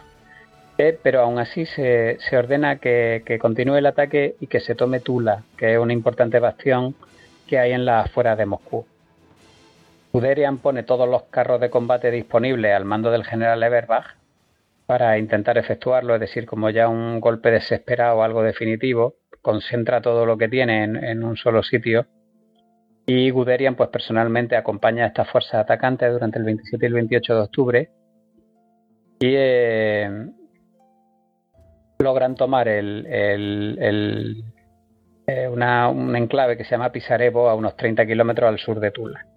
El, el, 29 de octubre las vanguardias blindadas se acercan a 4 kilómetros de Tula, pero ya eh, es imposible de tomar la ciudad y de hecho será el, el sitio eh, de máximo avance. A partir de ahí ya se le echa el invierno encima. Las condiciones climáticas se prueban incluso peor que el enemigo, tanto para los hombres como para el equipo. las temperaturas bajan a 22 grados bajo cero y entonces empiezan ya con los primeros daños eh, del frío ártico. y el enemigo pues también explota la capacidad de poder volver a maniobrar porque se, hiela el, suelo y comienza encima a contraatacar. O sea, no tenían ya los alemanes suficiente con que estaban prácticamente postrados de rodillas y ahora los rusos eh, trayendo divisiones de refresco de Siberia pues tienen, tienen el terreno propicio para, para organizar contraataques. El, el, segundo ejército Panzer eh, se pone en marcha para un asalto final sobre Orcha el 18 de noviembre pero aunque tenía 18 eh, perdón, 12 divisiones y media sobre el papel, pues el poder combativo estaba bastante disminuido y Guderian pues se mantiene al frente eh, con las fuerzas durante tres días. El 23 de noviembre siente que tiene que ir al puesto de mando de, del, jefe del grupo de ejército, de Von Bock, para contar las condiciones en el frente, las fuerzas agotadas que no de invierno, un tren logístico que ha fracasado de manera definitiva y eh, lo hace con gran pesar, pero es que la, cree que, la, que su, su ejército ha llegado ya a una situación extrema, que a él le habían confiado unas tropas que no podía eh, ponerla en peligro así por la buena y que, no se podía seguir avanzando. cosa que, cosa, vamos, mm, creo que lo que viene ahora después es que contraviniendo órdenes directas del propio Hitler eh, se retira, ¿no? Sí, sí. Bueno, eh, esto es más largo de contar, lo que pasa es que no tenemos tiempo, pero aquí hubo... A Von Bock, por su parte, solicita también un cambio en los objetivos del grupo de ejército al alto mando. Eh, pretendía que se anularan las órdenes de ataque y que se le diera permiso para retirarse a posiciones de invierno más adecuadas. Es decir, su superior, el, el jefe del grupo de ejército centro, de hecho, solicita no solamente que se detenga la ofensiva, sino permiso para retirarse. Pero claro, esas órdenes, eh, em, la petición es, totalmente rechazada por el alto mando y se deja categóricamente claro que Tula tiene que ser tomada. Y entonces cuando, cuando el ataque sobre Tula ya se torna de todo imposible, pues Guderian por su cuenta y riesgo suspende el ataque y eh, la situación pues se vuelve cada vez más crítica para sus divisiones y Guderian eh, pues decide directamente ir a la guarida de lobo volando al cuartel general del Furo.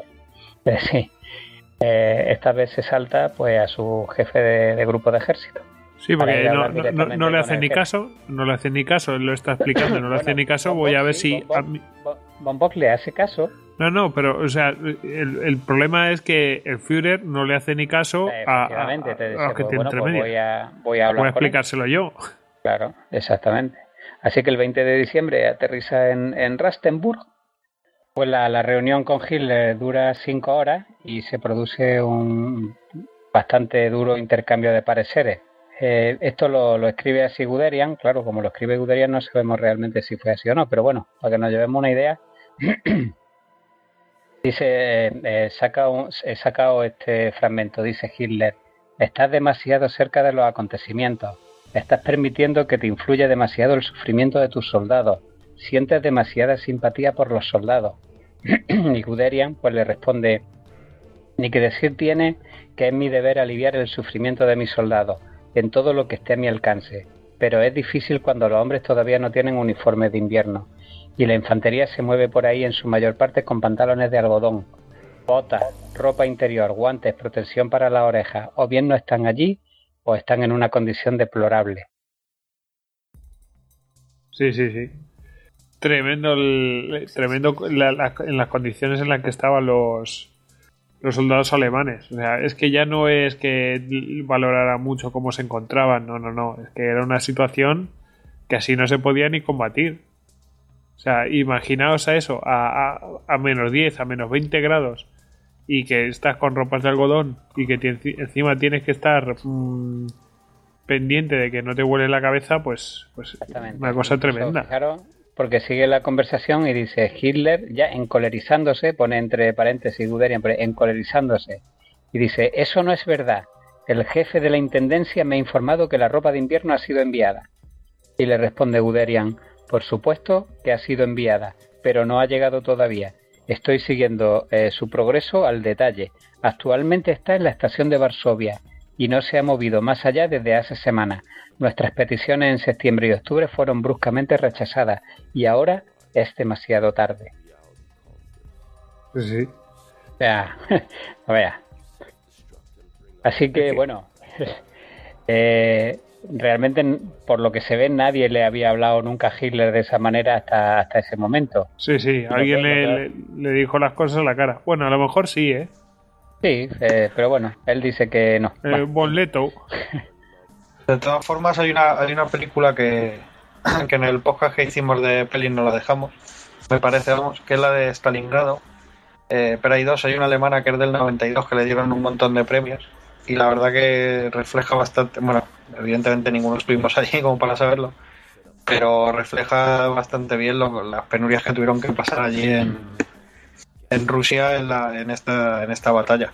Y la verdad que... Bueno, el, es bastante curioso porque llaman al intendente general, es convocado inmediatamente para que confirme si es verdad lo que está diciendo Guderian de que los trenes con el equipo de invierno están parados en Varsovia.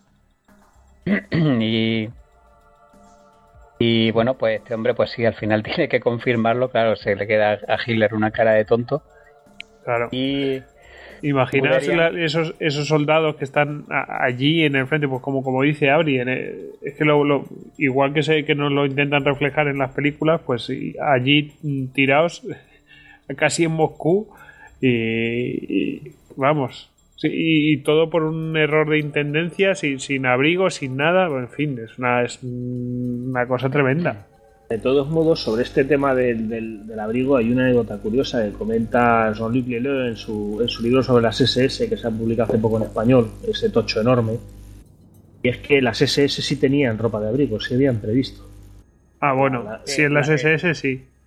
Sí, pero ellos ya habían previsto que la, campaña no terminaría en diciembre, que pasaría en el invierno en Rusia, más desde hacía tiempo, y se habían movido para distribuirlo, cosa que no se había hecho la Wehrmacht. Y no deja de ser curioso que las tropas del régimen eh, llevaran la contraria al régimen, para que el ejército, digamos, nacional, pues eh, se viera en esta situación. Bueno, este, este asunto lo trata en, cierto detalle George Nipe en, Decisión en Ucrania. Eh, y entonces dice que eh, cuando el Estado Mayor, ya por septiembre, le empiece a recordar a Hitler que debería de ir haciendo acopio para el equipo de invierno, pues llega un momento en que se vuelven tan pesados que Hitler ordena que no se vuelva a hablar del equipamiento de invierno en ninguna reunión, en ningún informe y en nada. O sea, queda totalmente prohibido hablar del equipo de invierno. claro, luego al final pues pasó lo que pasó. Sin embargo, Himmler pues sí que se dedicó a, a ir haciendo acopios de, equipo, sobre todo mucha ropa de piel, de pelo. O sea, la, SS ahí sí que lo supieron hacer. Bueno, continuamos, Hugo. Bueno, pues cuando Guderian eh, abandona el, cuartel general de, Hitler, dicen que Hitler se volvió a Keitel y le dijo, no he convencido a ese hombre. Así que el, distanciamiento entre los dos soldados pues ya empieza a ser completo. Guderian se vuelve con su fuerza y ordena una retirada a la posición de Susha el 25 de diciembre.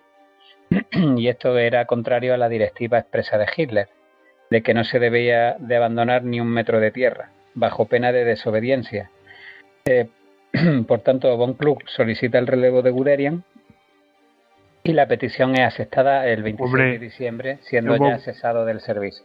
Von Klug encantadísimo. Estaba deseoso que ocurriera eso. Vamos, eh, que un tío que ya estaba deseando de, de cazarlo, vamos, eh, a la mínima. ¿No hubo? Claro, es que eh, creo que Von Klug eh, estaba recién llegado, porque antes hemos estado hablando de Von Bock, creo.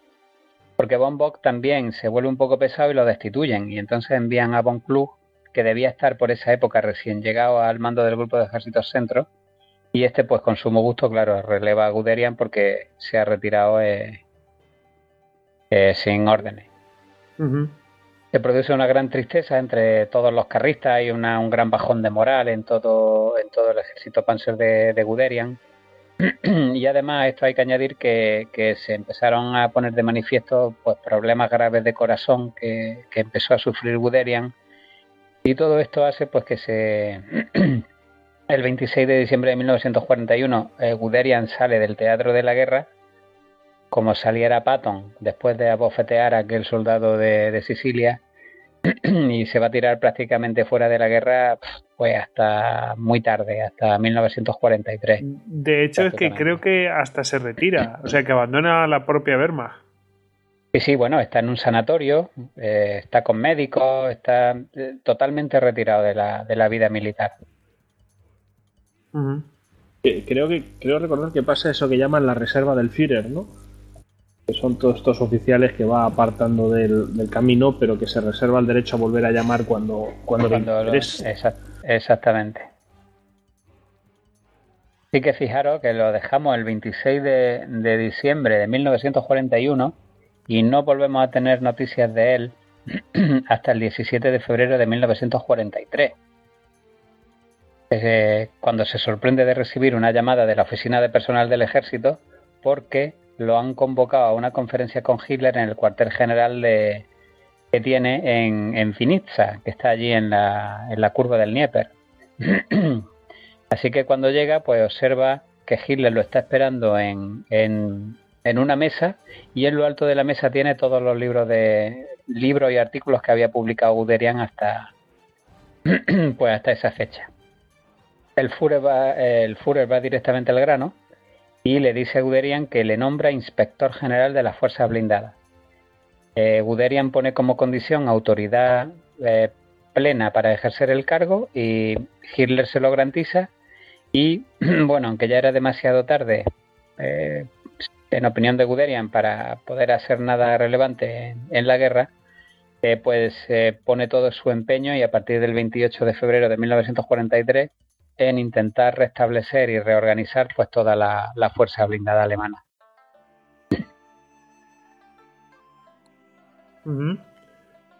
Bueno, y, y luego tuvo algún mando propio militar en algún momento, o sea, de, combate. Eh, sí, bueno, no, no exactamente de combate, no, pero luego veremos que vuelve otra vez a primer plano, aunque ya, aunque ya de una ahora lo que hace terminal. Ahora lo que hace es eh, mejorar los diseños de los tanques pues, mm, respecto a su experiencia para hacer frente a los T-34 ¿no? y los KV-1, ¿no? Lo que hace inmediatamente es eh, desarrollar otra vez nuevas estructuras eh, de organización, de doctrina y de equipo. Y entonces el, ya el 9 de marzo, acompañado por, por, Tomale, que, que lo toma como ayudante, informa durante cuatro horas en el cuartel general de Hitler de cuáles van a ser todas sus intenciones. Y una de las principales demandas de, Guderian es que se siga con la producción continuada del probado caballo de batalla que era el, el, Panzer IV. Es decir, él toma la decisión de que se apueste el todo por el todo por el Panzer IV, mientras se logran ajustar la, eh, la fabricación de los Panther que todavía eran bastante poco fiables antes de, para, antes de que eh, pudieran ser producidos en masa. Después de finalizar este informe, eh, una vez que ha salido de, del despacho de Hitler, pierde la conciencia otra vez y se derrumba. Y bueno, no informan a Hitler de esto por miedo a que lo pudiera relevar otra vez, pero Guderian sigue estando bastante seriamente tocado del corazón. Así que bueno, eh, tenemos aquí ya estamos, nos estamos acercando a la batalla de Kursk, a Ciudadela, para lo cual nos remitimos al, al histocast correspondiente. Esto de tener ya 62 histocast. Sí, ya no sé cuál número es. no, pero digo que ya. es un lado práctico. Ya básicamente podemos ir remitiendo, ¿no? A la campaña del 40, a, Kursk, eh, etcétera. Exactamente. El histocast 500 lo acabaremos en 5 minutos. mira, eh, la lista, de referencia y ya está, ¿no? Istocast número 14. Así ah, que, para quien quiera remitirse, el número 14.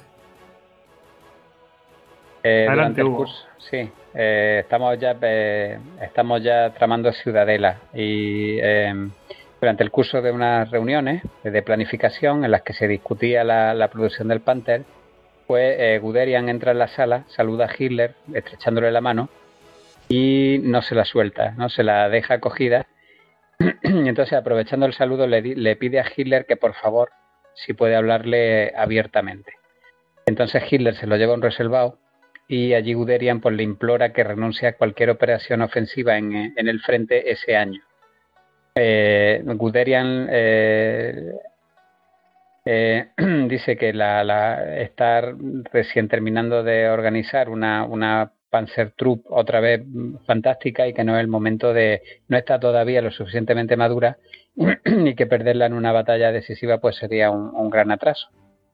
En ese momento se mete por medio la Keitel y dice que, era necesario el ataque, pero por razones meramente políticas.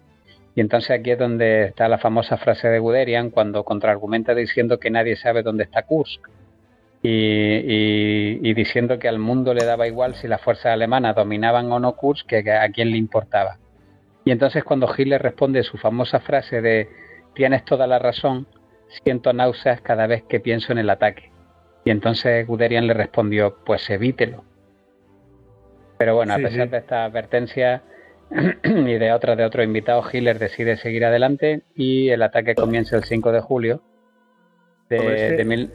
Sí. no, es que hay una, vamos, hay una, una crítica a Guderian sobre este intercambio en un autor de próxima publicación eh, que le acusa no de preocuparse por los dados en sí, sino por su parcela de autoridad. Es decir, que llevaba poco tiempo como inspector general de tropas Panzer digamos que lo acusa de haber intentado, con, esta negativa a la operación de Kursk, a haber intentado mantener una esfera de poder importante y no precisamente que, bueno, pues que esas tropas se gastaran para encontrarse en la casilla de salida y, con posibilidades de ser relevado otra vez.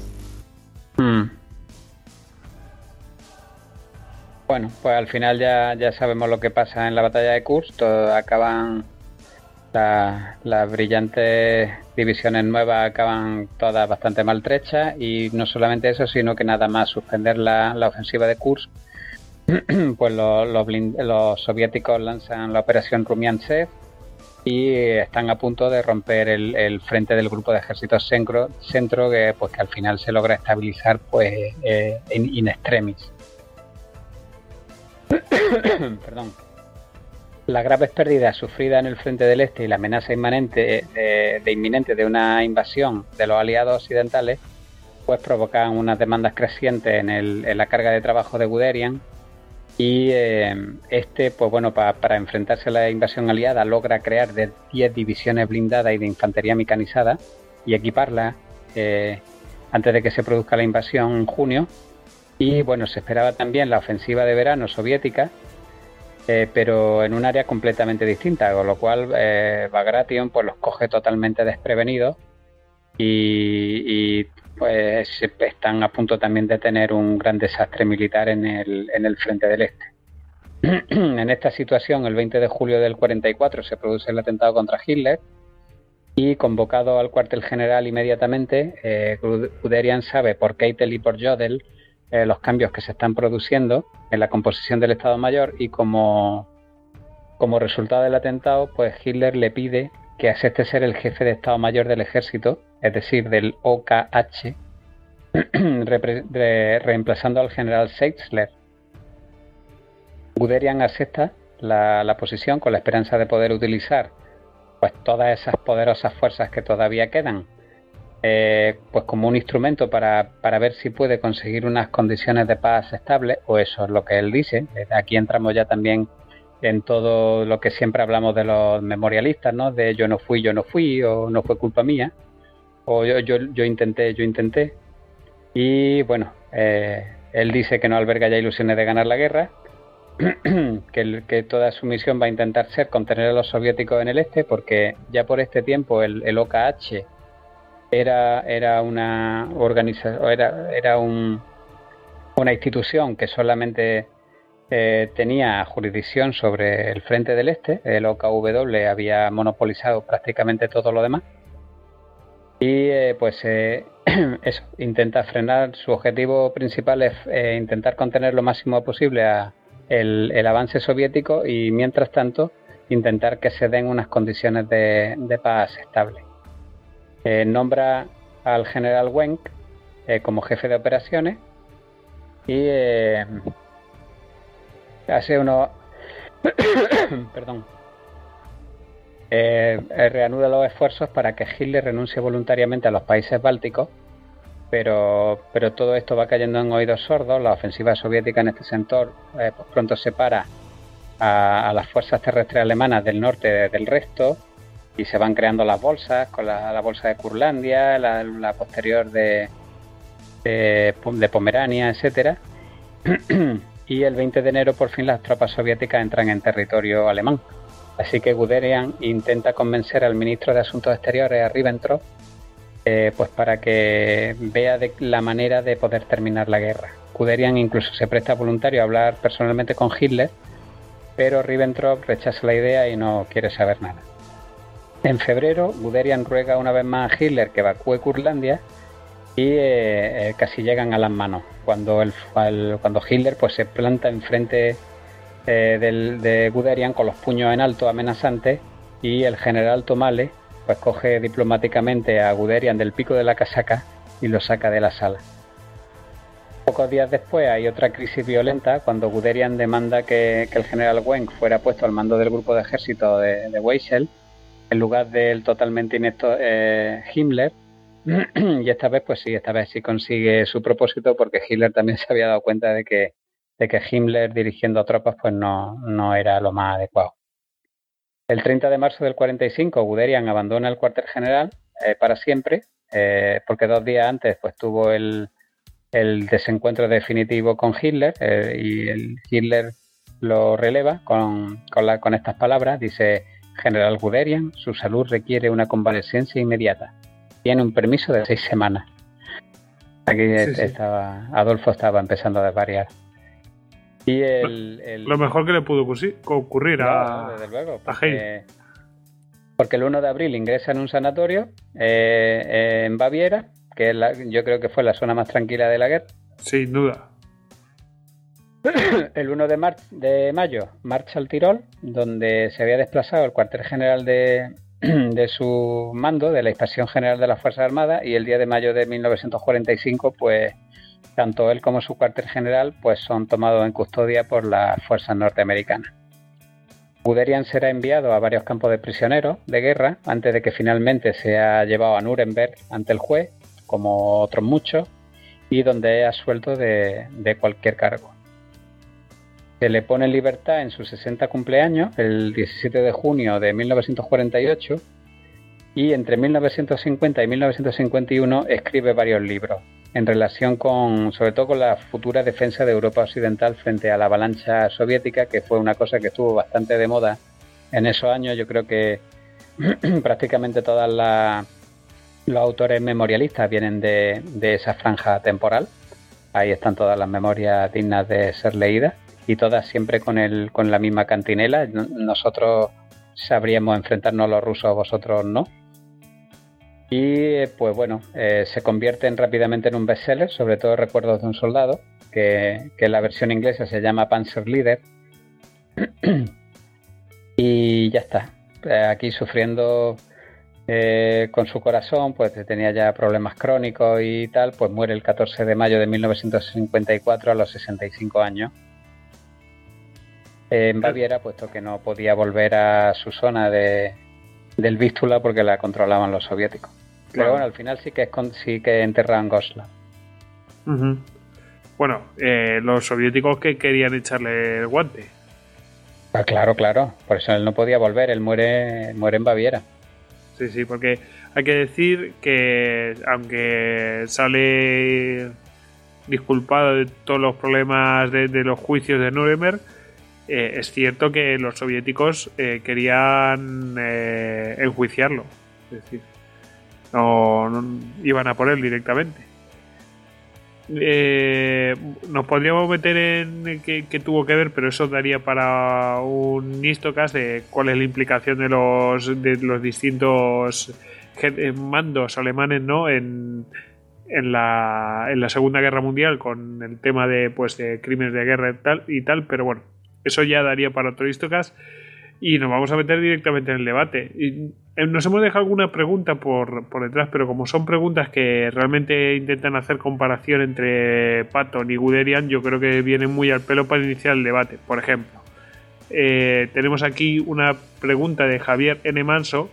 Y ya aquí podéis opinar lo que os dé la gana a todos y discutir y arrancaros las orejeras, lo que os dé la gana. Dice, hola, igualdad de medios y sin injerencias del OKV, ¿creéis que Guderian habría dado mucho más juego en Francia que el que dio Rusted? ¿Se lo habría puesto más difícil al general Sangre y Agallas? Gracias por vuestro trabajo y un saludo. Venga. ¿Quién abre fuego? Yo, entiendo que se refiere a la campaña de 1944 por, la, presencia de, Patton, de sangre y agallas. Sí, sin duda. Yo creo que el estilo de mando de Guderian no era el indicado para, para, un, defensivo como era el de 44 para los alemanes. Eh, yo creo que en una cosa acertaba Rommel y es que la potencia aérea de los aliados era, era insuperable no era planteable eh, en el frente occidental eh, intentar una guerra de movimiento operacional como la que se había hecho en, Rusia o como la que el propio Manstein estaba intentando que se hiciera en Rusia. Entonces, en este sentido, yo creo que alguien de las capacidades de Guderian pues no era, no era la persona más indicada. Ritchie, un model. Ritchie me parece que no llegó a estar en el frente occidental, model sí, que eran, digamos, pues gente capaz de mover tropas con rapidez, capaz de establecer eh, posiciones defensivas, eh, de hacer bloqueos, de organizar muy rápidamente los, los kampfgruppe, eh, pues sí, sí era la gente que hacía falta. Luego también... Y, Javi, y, del mismo modo mm, podríamos decir que Patton tampoco serviría, por ejemplo, para un por una pues un mando de, defensivo Vamos a ver, yo si tuviera que comparar a Patton con, un general, bueno, hay, hay, algún biógrafo suyo que lo compara con James Stuart de la Guerra Civil. Yo lo, yo lo compararía con, el general Murat eh, desde las guerras napoleónicas. Es decir, es un tío que cargaba para adelante y, claro, como defensivo, pues eh, no, no le veo. Claro. Igual, igual le hubieran dado un puesto defensivo y nos hubiéramos y todo el mundo se hubiera llevado una sorpresa. Hubiera hecho una, una defensa genial y estupenda y muy creativa pero realmente lo que él hizo durante la guerra fue pensar principalmente en la ofensiva. Yo recuerdo ahora mismo su única acción defensiva es eh, cuando los alemanes contraatacan en el, Getar. Bueno, habrá alguna más, pero son todas de, tipo táctico. No son, a nivel operacional, no hay ninguna. Y en teoría estas defensas de tipo táctico las controlan sus jefes de división y no él. Yo creo que Patton fue un caballo de carga pues eh, por eso gestionó también el avance a través de Francia y tan mal el ataque a Metz. Pues eh, ya enlazamos con la segunda pregunta, a ver eh, qué opináis, cualquiera de vosotros, me da igual. nos pregunta Jordi Valera Muñoz, dice, ¿Patton se enfrentó a unidades de segundo orden o con suministros limitados? ¿Qué habría hecho contra el ejército alemán del 39 al 42? Bueno, no sé si la primera afirmación es cierta y, luego está la segunda pregunta, el que quiera. Venga, eh, ¿realmente actuó contra unidades tan disminuidas? Eh, Patton. Yo creo que se enfrentó algo, en algún momento se enfrentó a unidades buenas. Eh, a ver, deja las divisiones alemanas desplegadas en Sicilia, por ejemplo en Troina hicieron una defensa magnífica Siempre, yo creo que esto siempre hay que maldizarlo por el hecho de que Patton eh, trabajaba a nivel operacional y no a nivel táctico. Entonces, las unidades se mueven sobre todo a, nivel táctico, en el combate táctico. Entonces, ahí es muy difícil, eh, a pesar de la microgestión que hacía Patton, es muy difícil otorgarle el mérito pues, por un asalto de un batallón de infantería o por una posición defensiva concreta, ¿no?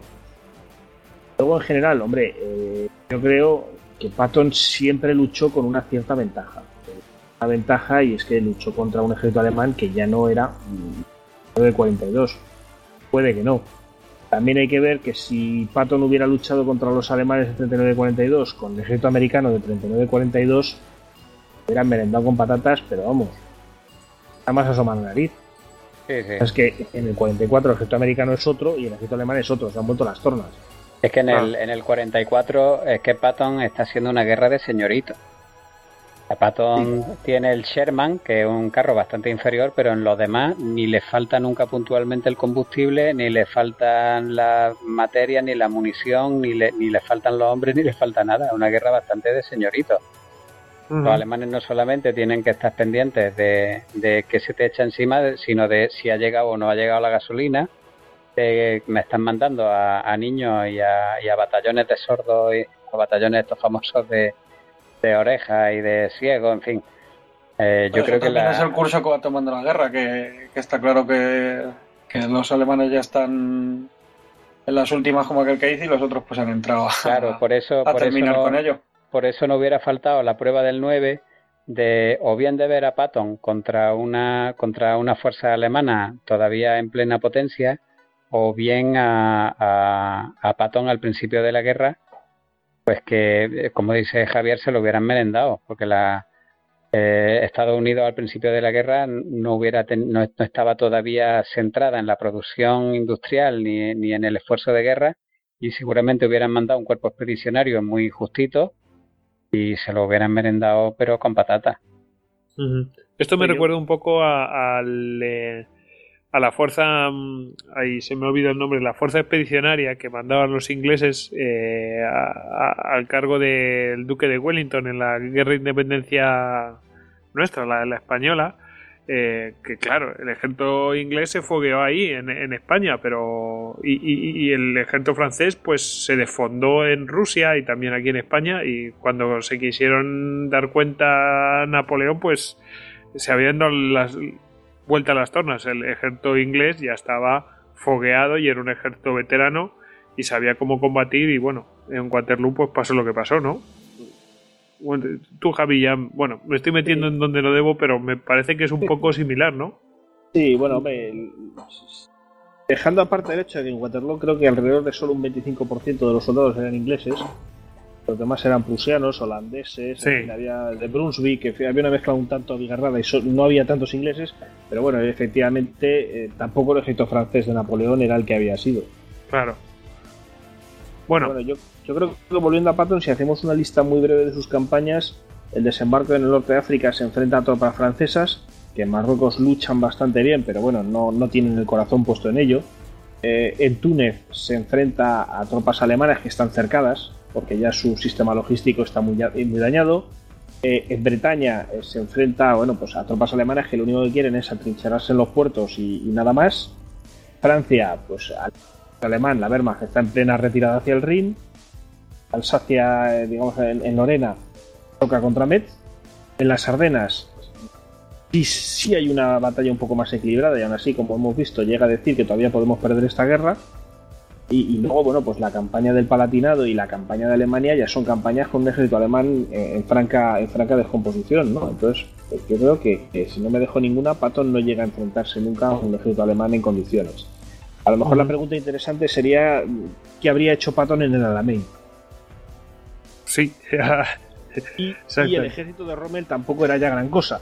Pero bueno, eh, hubiera tenido la paciencia metódica que tuvo Montgomery eh, para planificar una, una, batalla de desgaste y mm, irla desarrollando sin perder nunca el compás y, acabar rompiendo el frente de Rommel, es una cuestión más curiosa. Mm, de hecho, bueno. ahí Patton, es un poco más como Rommel, ¿no? Es de los que no se lo piensa. Yo creo que la, el, el, instrumento que utiliza Patton constantemente es la, iniciativa, el, explotar la iniciativa. Si yo salgo corriendo y tiro para adelante, aunque, aunque mis fuerzas no estén organizadas ni mucho menos y sea todo una improvisación, pero es que el que está enfrente tampoco le está dando tiempo a nada. Y como yo tengo eh, plenitud de recursos, de apoyo aéreo absoluto, dominio del cielo, pues ante, ante esas cosas yo tengo ventaja. Claro. Patton, lo describía mucho más gráficamente diciendo sujétales por la nariz mientras les das un puntapié en el trasero. Sí. Tenía Muy Sí, claro. Tenía que ser la idea general de lo que había que hacer. Eh, bueno, en relación a todo esto que habéis mencionado de, Rommel y Patton y de que si eran señoritos o no eran señoritos uno, o si este era más señorito que el otro, bueno, tenemos aquí una serie de preguntas, ¿no? Eh, especialmente dos identifico. Dice Dani Trevaruna, dice, ¿realmente fue tan buen general el señor Patton? Eh, ¿No se ha magnificado su figura en exceso? ¿Qué opináis sobre la película biográfica que se hizo de él? ¿Parece fiel a su papel en la Segunda Guerra Mundial o falla en algunas cosas? Bueno, antes hemos hablado que, que en algunas cosas pues estaría bien, pero creo que, que se, a lo mejor se ha, se ha mm, deformado un poco la figura del propio general. Y luego hay una pregunta de Jordi Quiles que dice es curioso y con el tiempo será bonito ver el cambio de doctrina militar y su tradición, de la elegancia prusiana eh, al paletismo west, de la máquina bélica eficaz a la compleja del Tiger, a la masiva del, eficiente eh, del Sherman. Eh, esperamos con ilusión. Bueno, y dice nuestro compañero Rodrigo, dice, para general Divo MacArthur. Bueno, pues eh, eh, ¿qué hay de, de, de, gente... ¿Qué MacArthur en esta historia? No, pues, eh, se, conversan entre ellos, nos dejan preguntas y conversan entre ellos. Entonces, realmente, en algún momento mm, el señor eh, Heinz Guderian fue mm, de alguna manera divo o solamente tenemos esa imagen de Patton yo creo que por la imagen, por la imagen que proyectan, eh, eh, Guderian en principio no. Cuando tuvo que vender la fuerza blindada, efectivamente, fue el primero en venderla. Pero bueno, tú ves la foto de Guderian, este famoso que hay por ahí, que está mirando al frente un poco riendo, girándose. Y pues bueno, tú ves ahí casi a una persona que, en apariencia no sería capaz de matar a una mosca, ¿no?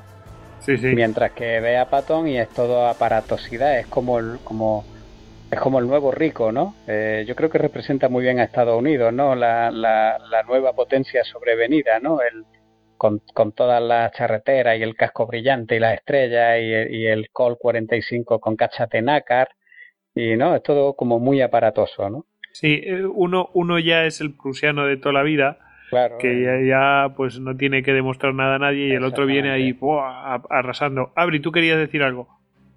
No, que sí, que la verdad que la imagen que tenemos es es de Patton como mucho más divo, lo que han contado también tanto, tanto Hugo como. como. Joder. Como Javier. Como Javier, que no me saque. ¿Qué pasa? Que primero te olvido yo y luego me olvidas tú. Ah, visto, así no, la No, lo que, lo que han dicho tanto Hugo como Javier es verdad que ha descrito eso, como una persona mucho más altiva y mucho más divo Patton, y luego en cambio el papel de Guderian, sobre todo con con el trato a sus tropas y a sus soldados es muy diferente. Yo pienso, o sea que en principio sí que parece. Son dos formas de tratar, ¿no? Dos formas de tratar a la tropa, de motivarla, completamente diferente. Sí, al final pero vamos. como todo, que cada uno tiene, cada maestrillo tiene su librillo, pero hombre, desde luego parece mucho más vivo y sobre todo por de dónde viene eh, Patton. Sí, sí. Patton era un showman. Sí, bueno, tanto... showman. Sí, Tenía un lado Showman y, tenía que. una comparación futbolera, ¿no? No la podemos decir, pero no sé, una comparación un poco futbolera con los dos. Bueno, o sea, ¿sabéis la anécdota de Patton de que siempre se hacía ver eh, yendo hacia el frente por sus soldados, pero luego cuando tenía que volver al cuartel general volvía en avioneta? Para que nunca ningún soldado lo viera ahí en la dirección contraria. Pues es que al final ambos intentan, ambos eh, con medios diferentes, intentan demostrar lo mismo, es eh, no desmoralizar a la tropa. Hay que tener en cuenta también, lloviendo lo, que hemos visto eh, en estas dos horas, ostras, es que Patón viene a sustituir a otro general. y eso es muy importante. Tiene una tropa desmoralizada que ha tenido un general que, ha sido nefasto y dice, joder, como me venga otro igual, imagínate el soldado, el soldado americano, como me venga otro igual, yo carne de cañón soy. Y lo que viene Patton es a decir, yo soy totalmente distinto y además te voy a recordar, como ha dicho bien Javier, te voy a recordar hasta que cuando te levantes el calcetín que yo soy completamente distinto. Eh, eh, yo soy un tío que va a estar detrás y soy metódico y pa, pa, pa, pa, y, vamos a por el enemigo y no nos vamos a chantar. La, verdad es que eso, tienes, un, hay una tienes lógica. de marketing grandísima, ¿eh? Eso, es, eso es un anclaje mental como la copa de un pino. Sí, sí, sí, sí, De hecho, os voy a demostrar hasta qué punto funciona. el 90% de las preguntas que nos han llegado para el Histocast de hoy versan sobre Patton. Sin, sin, duda. De hecho, te voy a confesar una cosa. yo no por encima y sale muy poquito. De hecho, es que yo no conocía nada de Guderian. Yo lo único que conocía, pues que, pues que, era un gran teórico mm, táctico. Yo, vamos a ver, yo no tenía ni idea. Y yo he dicho, pero si este tío, este es como, este es un Rommel, pero con un sentido estratégico táctico muchísimo mayor. O sea, este tío, el que se lleva, los que se llevan la fama son, pues los que pues no sé, que los que se saben vender bien, ¿no? Pero este, este hombre es un, este hombre es un fiera.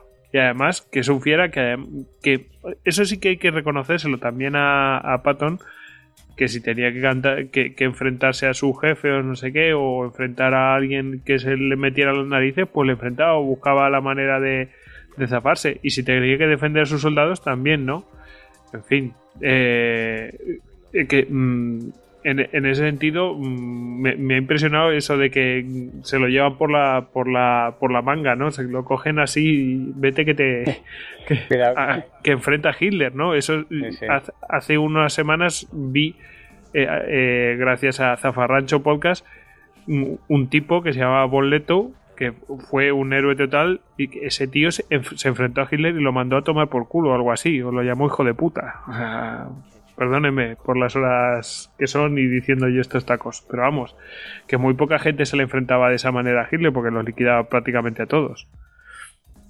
Mm, es una cosa que a mí me llamó la atención mm, por parte de los dos. Y una cosa que no habíamos mencionado eh, y que yo lo venía prometiendo y no quiero que se me olvide es la relación con Eisenhower, porque es que mm, por lo que yo tengo entendido, Patton y Eisenhower eh, sí, muy amigos, pero luego estaban posicionándose para ser presidente de Estados Unidos. ¿Qué hay de cierto en esto?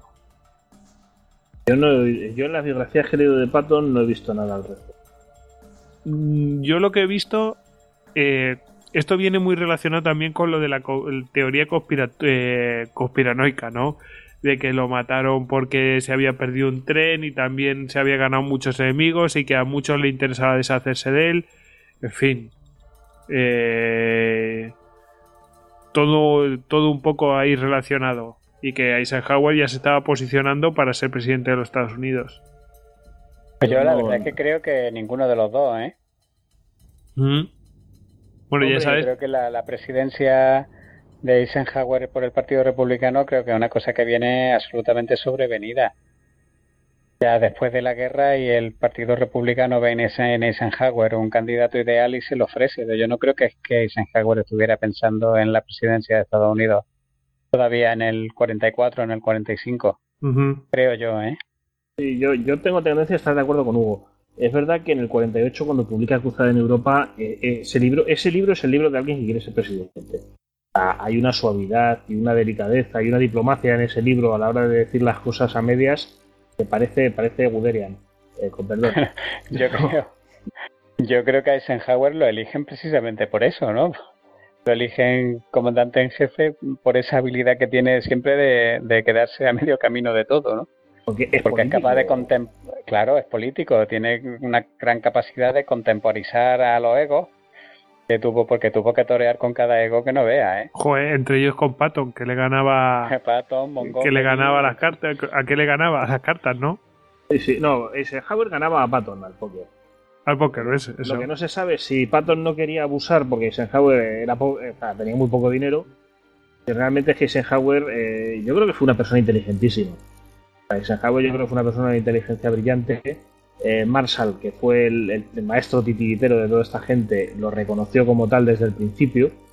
Eh, Eisenhower era otro de los que estaba en el cuadernillo negro de Marshall. Sí, porque además Eisenhower creo que el, poco antes de la guerra era todavía coronel. Sí, no era nadie. no era nadie, o sea, tuvo un ascenso meteórico. Exacto. Yo creo, de todos modos, eh, la habilidad política de Eisenhower es Patton el que dice que en una de estas ocasiones en que no le dejan hacer lo que quiere, es el que contesta enfadado. Dice, esto es lo que pasa cuando un comandante supremo americano se convierte en aliado. acusar de dejar de ser americano y haberse convertido en, aliado. En aliado, sí, en ser, ser, diplomático. Em, Bueno, y, después retomamos el tema. Bueno, si queréis lo retomamos ahora. Una curiosidad que tú querías mencionar, Hugo, y así en medio en broma, pero es cierto que, a Patton pues prácticamente la apartan por aquello de las bofetadas. No sé si queréis mencionar algo más de las bofetadas, pero eh, nos hemos olvidado del ejército de goma y el día D, ¿no? Eh, porque en el día D él era un experto en desembarcos, eh, Patton.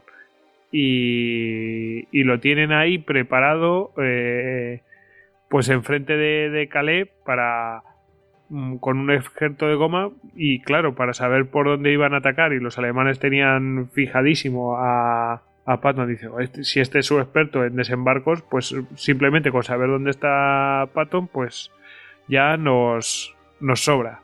Y bueno, pues eh, con, con, eso y el ejército de goma, pues se libraron. Eso es lo que yo tengo entendido que, que pasó.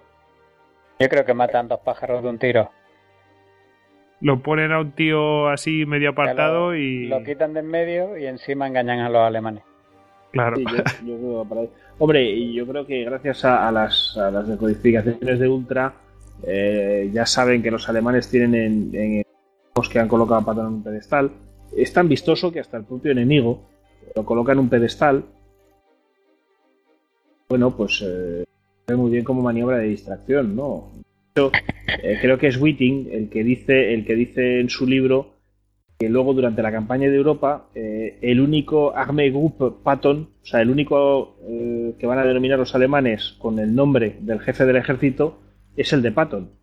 Todos los demás en sus mapas de situación ponen pues primero, segundo, tal ejército, el que sea, y Army, Group Patton. O sea, lo van a distinguir específicamente con este laurel de querer saber siempre dónde está. Yo creo sí, porque tiene un comportamiento propio también. su, ejército. Exacto, eh, llamaba tanto la atención que llamó la atención de los alemanes eh, bueno, pues por su campaña en Sicilia y las campañas más había hecho en ese momento. había sido el recuperar el ejército americano en Túnez y la campaña de Sicilia. Luego lleva sentado en Sicilia pues desde agosto hasta enero. O sea que tampoco se explica muy bien esa fijación de los alemanes por él, salvo que esa capacidad publicitaria que tenía de, bueno, pues de la atención y de atraer la es la forma de hacer teatro.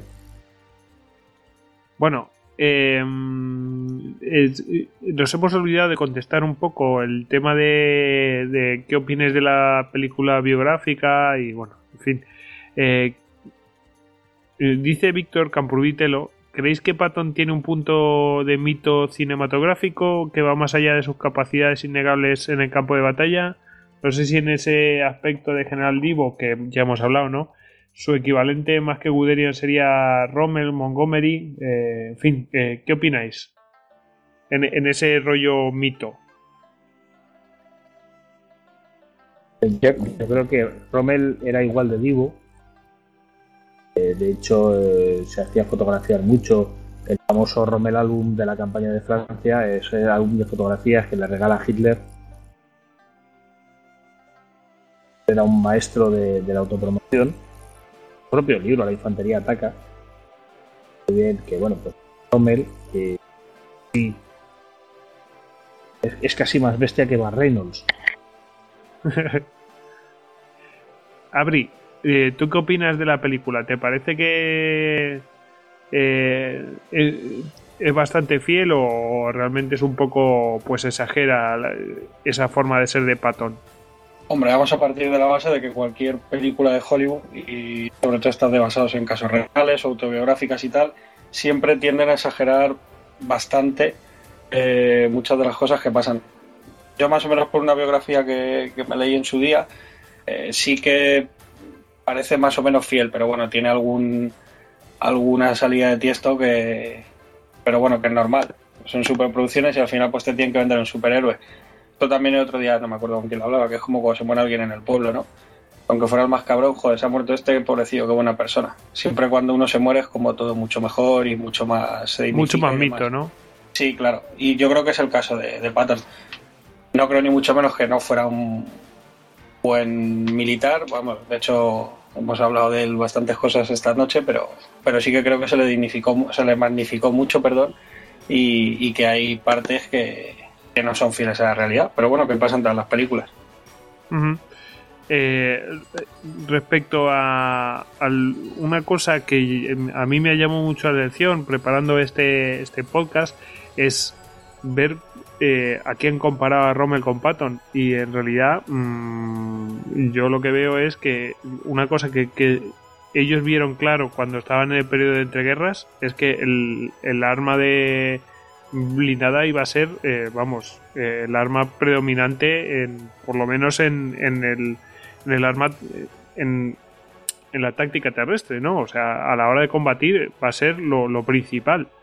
Y, eso lo tuvieron muy claro y, fueron, no sé si pioneros en el caso de Patton, pero, pero prácticamente y, sin duda por parte de, de Guderian. Y sin embargo, mm, por parte de Rommel, como, como Hugo me decía días antes, dice, no, es que Rommel es más de infantería y se nota, después se adhiere a lo que es la doctrina que ya ha desarrollado Guderian, ¿no? Claro, Rommel es básicamente un echado para adelante. Como Patton también. Como Patton. Rommel es un echado para adelante que en un momento determinado pues se subió a un carro de combate. Mientras que Guderian pues era un hombre que, había concebido el, arma en sí misma. Y por parte de y por, solo. y por parte de Patton, vosotros veis que él fue por lo menos eh, tuvo un rol similar, yo no digo igual, un rol similar dentro del ejército norteamericano mm, como Guderian? Yo creo que no. Yo creo que fue mucho más. Eh, más Rommel. No. Eh, tuvo más repercusión, yo pienso. ¿En Patton? Sí, más Patton en el ejército americano que, que Guderian en el, bueno, es que, es que Guderian desaparece de la escena en, diciembre del 41. Y ya no vuelve a mandar tropas nunca más. En la guerra, sin duda alguna, tuvo, tuvo más eh, repercusión, yo creo que, que Patton, pero sin duda para, para lo que es la doctrina de, guerra con carros de combate, vamos. Es que la, la guerra moderna se basa en eso. sí por, vamos, no, por falta de tiempo yo me había preparado ahí lo que es toda la doctrina blindada como la crea Guderian. Y pues si queréis otro día hablamos de ello.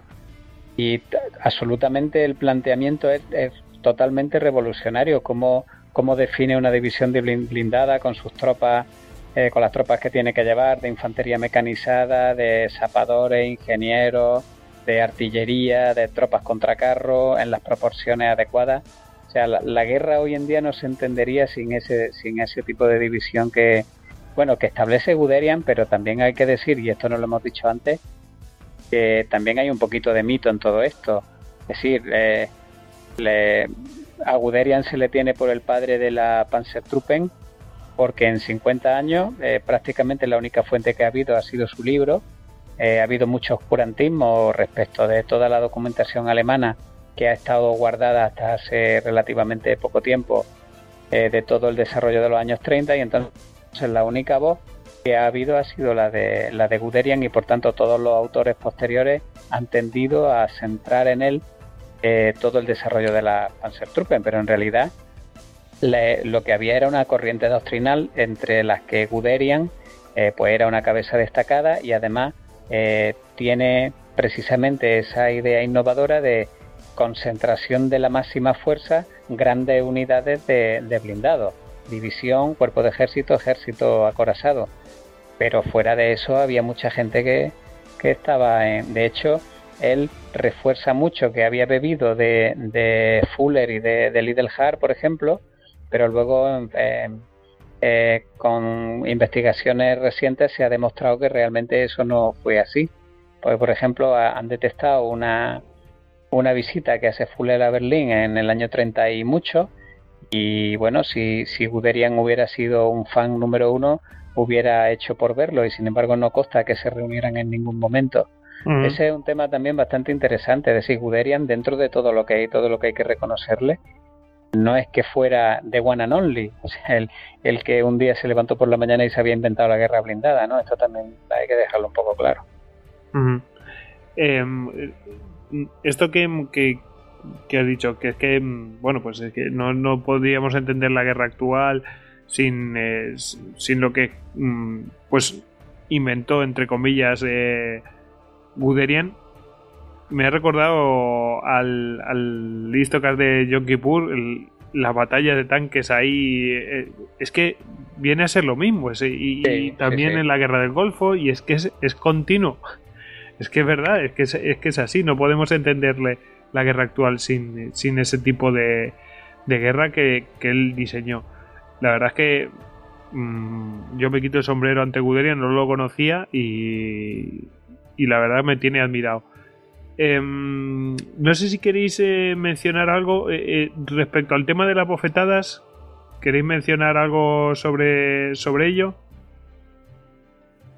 Bueno, yo creo que lo del tema de las bofetadas es un síntoma claro de una guerra que de un bando que está ganando ya una guerra cómodamente o digámoslo de otra forma, la guerra saben que está ganada, solamente hay que vencer al contrario. Y entonces se pueden permitir ciertas licencias.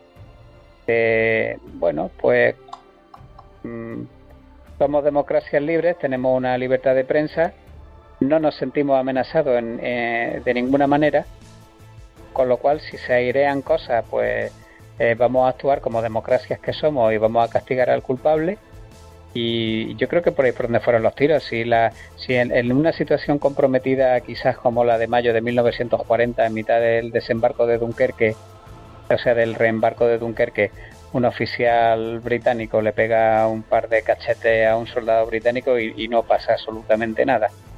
Creo yo, vamos, esa es mi opinión.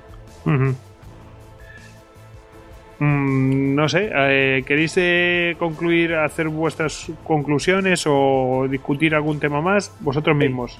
Yo, yo sí hay una, frase que me llamó un poco la atención, que es la de la elegancia prusiana frente al paletismo de West Point. sí, que, nos, lo dijo Jordi Quiles. Sí, yo sí, si consideramos elegancia un, un, ataque a patadones como el de Kursk, consideramos paletismo West Pointiano pues una operación tan compleja como Antorcha, pues eh, la verdad es que no estoy de acuerdo.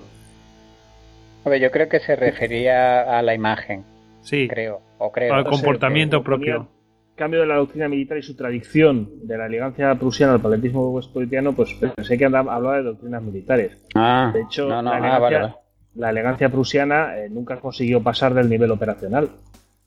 El paletismo westpolitiano eh, tenía perfectamente calados los significados, los, los motivos estratégicos de la guerra de los motivos de una de las razones de la victoria. Es decir, que la guerra se hacía con material, se hacía con industria, era la forma de ganarla. que se lo digan a, los norteamericanos, ¿verdad? Eh, con la guerra civil. Exactamente. en fin. Em, bueno, no quería no quería dejar de nombrar porque nos decía Oscar Roldán, bueno, pues eh, venía a defender que no se podía comparar eh, Rommel y Patton porque tenían procedencias diferentes y bueno, que tenían características diferentes eh, y que bueno, que no, eran similares. Eh, Hugo, ¿tú quieres concluir de alguna manera? Mm, o, pues o mencionar algún tema más a discutir? Pues no, la verdad es que yo creo que, que, Guderian eh, demuestra ser un poco el, precursor de toda esta eh, costumbre militar alemana de la primera línea en tropas blindadas, porque de hecho él es el que establece la, eh, que eso sea así, rescatando un viejo principio de la caballería, y que todo lo que tenemos después son émulos, gente que, que ha mamado en la, en la academia o pues los estados mayores ese tipo de proceder. Y pues hay un montón de gente que o sea, hemos visto a Guderian, por ejemplo, en primera línea siendo general de un cuerpo de ejército. Y pues lo que hay después, por ejemplo, Rommel, bueno, Rommel es que se une, se unen dos cosas, se une que es un echado para adelante, que ya lo demuestra la Primera Guerra Mundial y que pues está enterado perfectamente de cuáles son los principios operativos de la guerra blindada. Pero es que como Rommel, Rommel es que tuvo mucha visibilidad en el desierto, que no digo yo que no se la ganara, que por supuesto se la ganó, pero es que hay mm, más gente que es como Rommel, porque tenemos ahí al olvidadísimo general Balk, del que hemos hecho antes alusión como teniente coronel, que es otro Rommel. si se ve en sus operaciones blindadas cuando, cuando mandaba un regimiento blindado de la sexta Panzer, en, por ejemplo, en la operación de tormenta de invierno de recuperación de Stalingrado, eh, pues te das cuenta de que, de que tiene unas intervenciones prácticamente mandando desde la torreta del carro. Un tema que no hemos casi mencionado es, eh, y que ahora me surge la, duda, realmente, eh, ¿quién implementó el tema de la radio dentro de los Panzer? ¿Fue Guderian? Sí. Por el tema de, que él había trabajado en telecomunicaciones. O sea, que había estado de oficial de, comunicaciones. Sí, sí, de hecho, eh, él establece como condición fundamental que tiene que haber una radio en cada carro y que además todas las órdenes se deben dar por radio y en un lenguaje muy eh, un lenguaje muy conciso. decir, conciso breve y además eh, estudiado. Y cada eh, cada carro de mando debe llevar un libro de código. Ajá. Y, otra cosa os acordáis del listocast que hicimos sobre blindados y tal que veíamos las diferencias entre los carros franceses y los carros alemanes que los carros alemanes eran bastante peor, pero tenían una ventaja que era definitiva, que es que tenían más tripulación. ¿Eso también es, eh, a causa del diseño o, intervención de Guderian? Ah, ahí ya no llego. No sé. Ese detalle, porque ni siquiera sé a partir de cuándo. Creo que es el Panzer 3, ¿no? El primero que tiene 5 ocupantes. pero no, el Panzer 1 y 2 son más pequeños y tienen menos gente. Yo creo que es un concepto que, que debieron de, se debió de ir implementando pues a lo largo de las maniobras, de, evaluar las maniobras, de ver cómo habían salido. Eh, del hecho de que fabricas un carro eh, con, un, con un, digamos, con más blindaje, con un, cañón más potente, necesitan más espacio, por lo cual ya el carro per se es más grande. Yo supongo que, bueno, pues que en todas las líneas se planteó se debieron de juntar las dos cosas. No sé si a través del propio Guderian directamente o a través de los diseñadores de mm. las fábricas. Sabemos que teníamos a un tal Ferdinand Porsche por allí en carros. No se le daba mal del todo. No, no.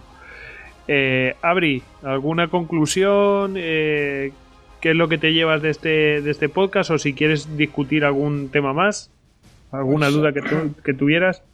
Pues no, sobre todo cuando me lo propusisteis que me informé un poco más de, de pues me pasaba como a ti, que tampoco lo, lo conocía apenas. Y, bueno, pues seguiré leyendo más porque me ha parecido bastante interesante y de Patton, pues nada, lo que he dicho antes, que, que sí, que siendo un gran militar, pero bastante sobrevalorado, yo creo, por, bueno, bastante, algo sobrevalorado por todo el tema de... De, las películas cinematográficas, ¿no? Ahí... Sí, de que llevaron su vida a Hollywood y demás. Y bueno, ya, ya sabéis que el tema de los eterismos, que no lo hemos mencionado, pero bueno, vamos a aprovechar que ya son la una, las dos menos cuarto, ¿no? Casi. Eh, vamos a mencionar un poco de, lo, de antes hemos mencionado que el tipo eh, Patton pues eh, igual que todos los oyentes igual que todos nosotros pues es muy aficionado a la historia militar entonces se leía la historia de los de los generales antiguos de la antigüedad en fin y él creía que había vivido en otras vidas que había vivido no sé cuántas vidas anteriores no sé si treinta y tantas no sé qué y que él había eh, sido eh, que él era una reencarnación de Aníbal. y no sé si, eh, creo que era de Aníbal, vamos, o que había luchado con Aníbal o una cosa así. Vamos, una cosa, una cosa increíble. ¿Vosotros habíais oído eso? He dicho que íbamos a hablar del esoterismo o del Bourbon. Tengo que mezclarlo ya con, con Iker, hablar, a ver si hacemos un podcast conjunto y, y ver qué dice él. Con Freakers, No, no, la verdad es que el, personaje de Patton es, eh, vamos, tremendo. Solamente por la mujer, bueno, tremendo. Él, cuando es herido en Francia, eh, en la Primera Guerra Mundial, dice que en ese momento todos sus antepasados muertos en los campos de batalla eh, de la Guerra Civil Americana se le aparecieron. Entonces él vio su propio cuerpo herido como si fuera uno de esos espíritus que estuviera entre ellos. además, veía, veía fantasmas, a veces veía muertos. esto es totalmente. Me, me ha recordado eso de todos los sus familiares muertos. Me recordaba a Forrest Gump con el, eh, con el teniente Dan. Que, que todos sus antepasados morían ah, así. en fin. Él tenía que haber muerto allí, claro. Sí, sí, eso es. Bueno, él decía que, que él no iba a morir. Bueno, esta es otra cosa de esoterismo él decía que no iba a morir durante la guerra, que iba a morir justo después, que no había no, no había bala que se hubiera inventado para él, efectivamente, ¿no? Eh, él quería él quería que lo matara la última bala de la última guerra. bueno, y una, una última cosa, una preguntita que nos hemos dejado. ¿Vosotros creéis que mm, por aquí decían que él quería llegar, eh, bueno, tenía claro que el siguiente enemigo eran los soviéticos y que él, si lo hubieran dejado donde él estaba, hubiera mm, provocado algún tipo de conflicto y hubiera llegado hasta Moscú, o sea, si, si por él fuera hubiera llegado hasta Moscú o realmente no estaba tan loco para hacer eh, eso. Yo no lo creo. No, yo tampoco. De hecho, lo controlaron, o sea, en cuanto acabó la guerra enseguida lo controlaron. Lo ataron en corto, porque era un tipo que era ampolite, ¿no? Y, y los rusos hubieran debido, hubieran debido de tener, o sea, querer prestarse a esto, ¿no? Bueno, de hecho es que eso es una de las cosas cuando hablan de teorías conspiranoicas y tal, que, que los rusos también estaban interesados en deshacerse de él, pero bueno. Que, pero vamos, deshacerse de él porque tenía mucha versión contra ellos, pero de ahí a matarlo, pues no tiene mucho sentido, ¿no? De todos modos, una, o sea, si se hace una descripción, hay un análisis, digamos, eh, más completo del proceso, proceso del accidente, entre que muy poca gente sabía a dónde se dirigía. Él había salido de caza y no había avisado prácticamente a nadie dónde iba a ir, y además había avisado muy tarde. Entre que su coche se tiene que parar porque tiene que cruzar unos eh, pasos a nivel y entonces pasan trenes, pues ahí hay una circulación bastante densa y entonces eh, su coche pues se para. Entre que él es el que distrae al conductor porque le hace mirar una, en el lado de la carretera unas carcasas de unos coches destruidos, justo en el momento en que el camión pues con el que se chocan pues pega un giro de 90 grados para entrar en un cuartel, ¿no? Eh, digamos que son tantas coincidencias que desde luego la persona que hubiera conseguido encajar todo eso para conseguir ese resultado eh, hubiera sido como mínimo eh, el, eh, el padre de Moriarty. Bueno, creedme, creedme que hay documentales en Estados Unidos que se dedican a eso. Pero bueno, ya sabéis que en Estados Unidos cualquier cosa. Después de ver Generación Alien, cualquier cosa. Hay cada programa ahí que vamos, como bueno, para, tomar los ejemplos. De hecho, dicen que, que un tipo, que un sicario que habían contratado y lo infiltraron en el ejército de Estados Unidos le disparó con un arma que disparaba un trozo de metal pero que no, no se le clavaba, era un trozo de metal que le golpeaba y ahí lo dejaba medio muerto. Bueno, eran unas cosas hay una, película hilarantes. que cuenta precisamente esa historia. Bueno, que nos debíamos del tema. Vamos a recomendar bibliografía. A ver, venga. Patton de Charles Whiting, que es el, lo, has mencionado tú, Hugo, o lo has mencionado Javier? de Javier, creo. Sí, de la editorial San Martín. Exactamente, este es el librito sencillito, eh, pues eso, 150 páginas, se deja la mitad de las cosas. Bien, es un libro pues cómodo para leer. Me gusta más el, otro, Carlo Deste, Patton and Genius for War. Estamos hablando pues de un libro de 950 páginas.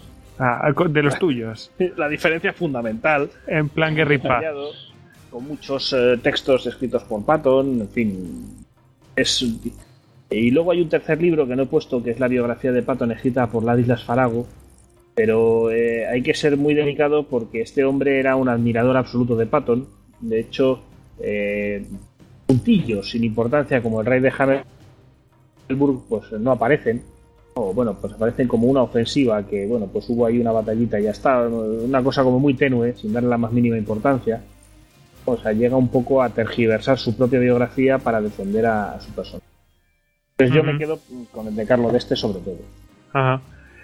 Bueno, pues vamos a mm, recomendar por parte de... porque realmente es interesante por el testimonio que da, pues los dos libros de Heinz Guderian, ¿no, Hugo?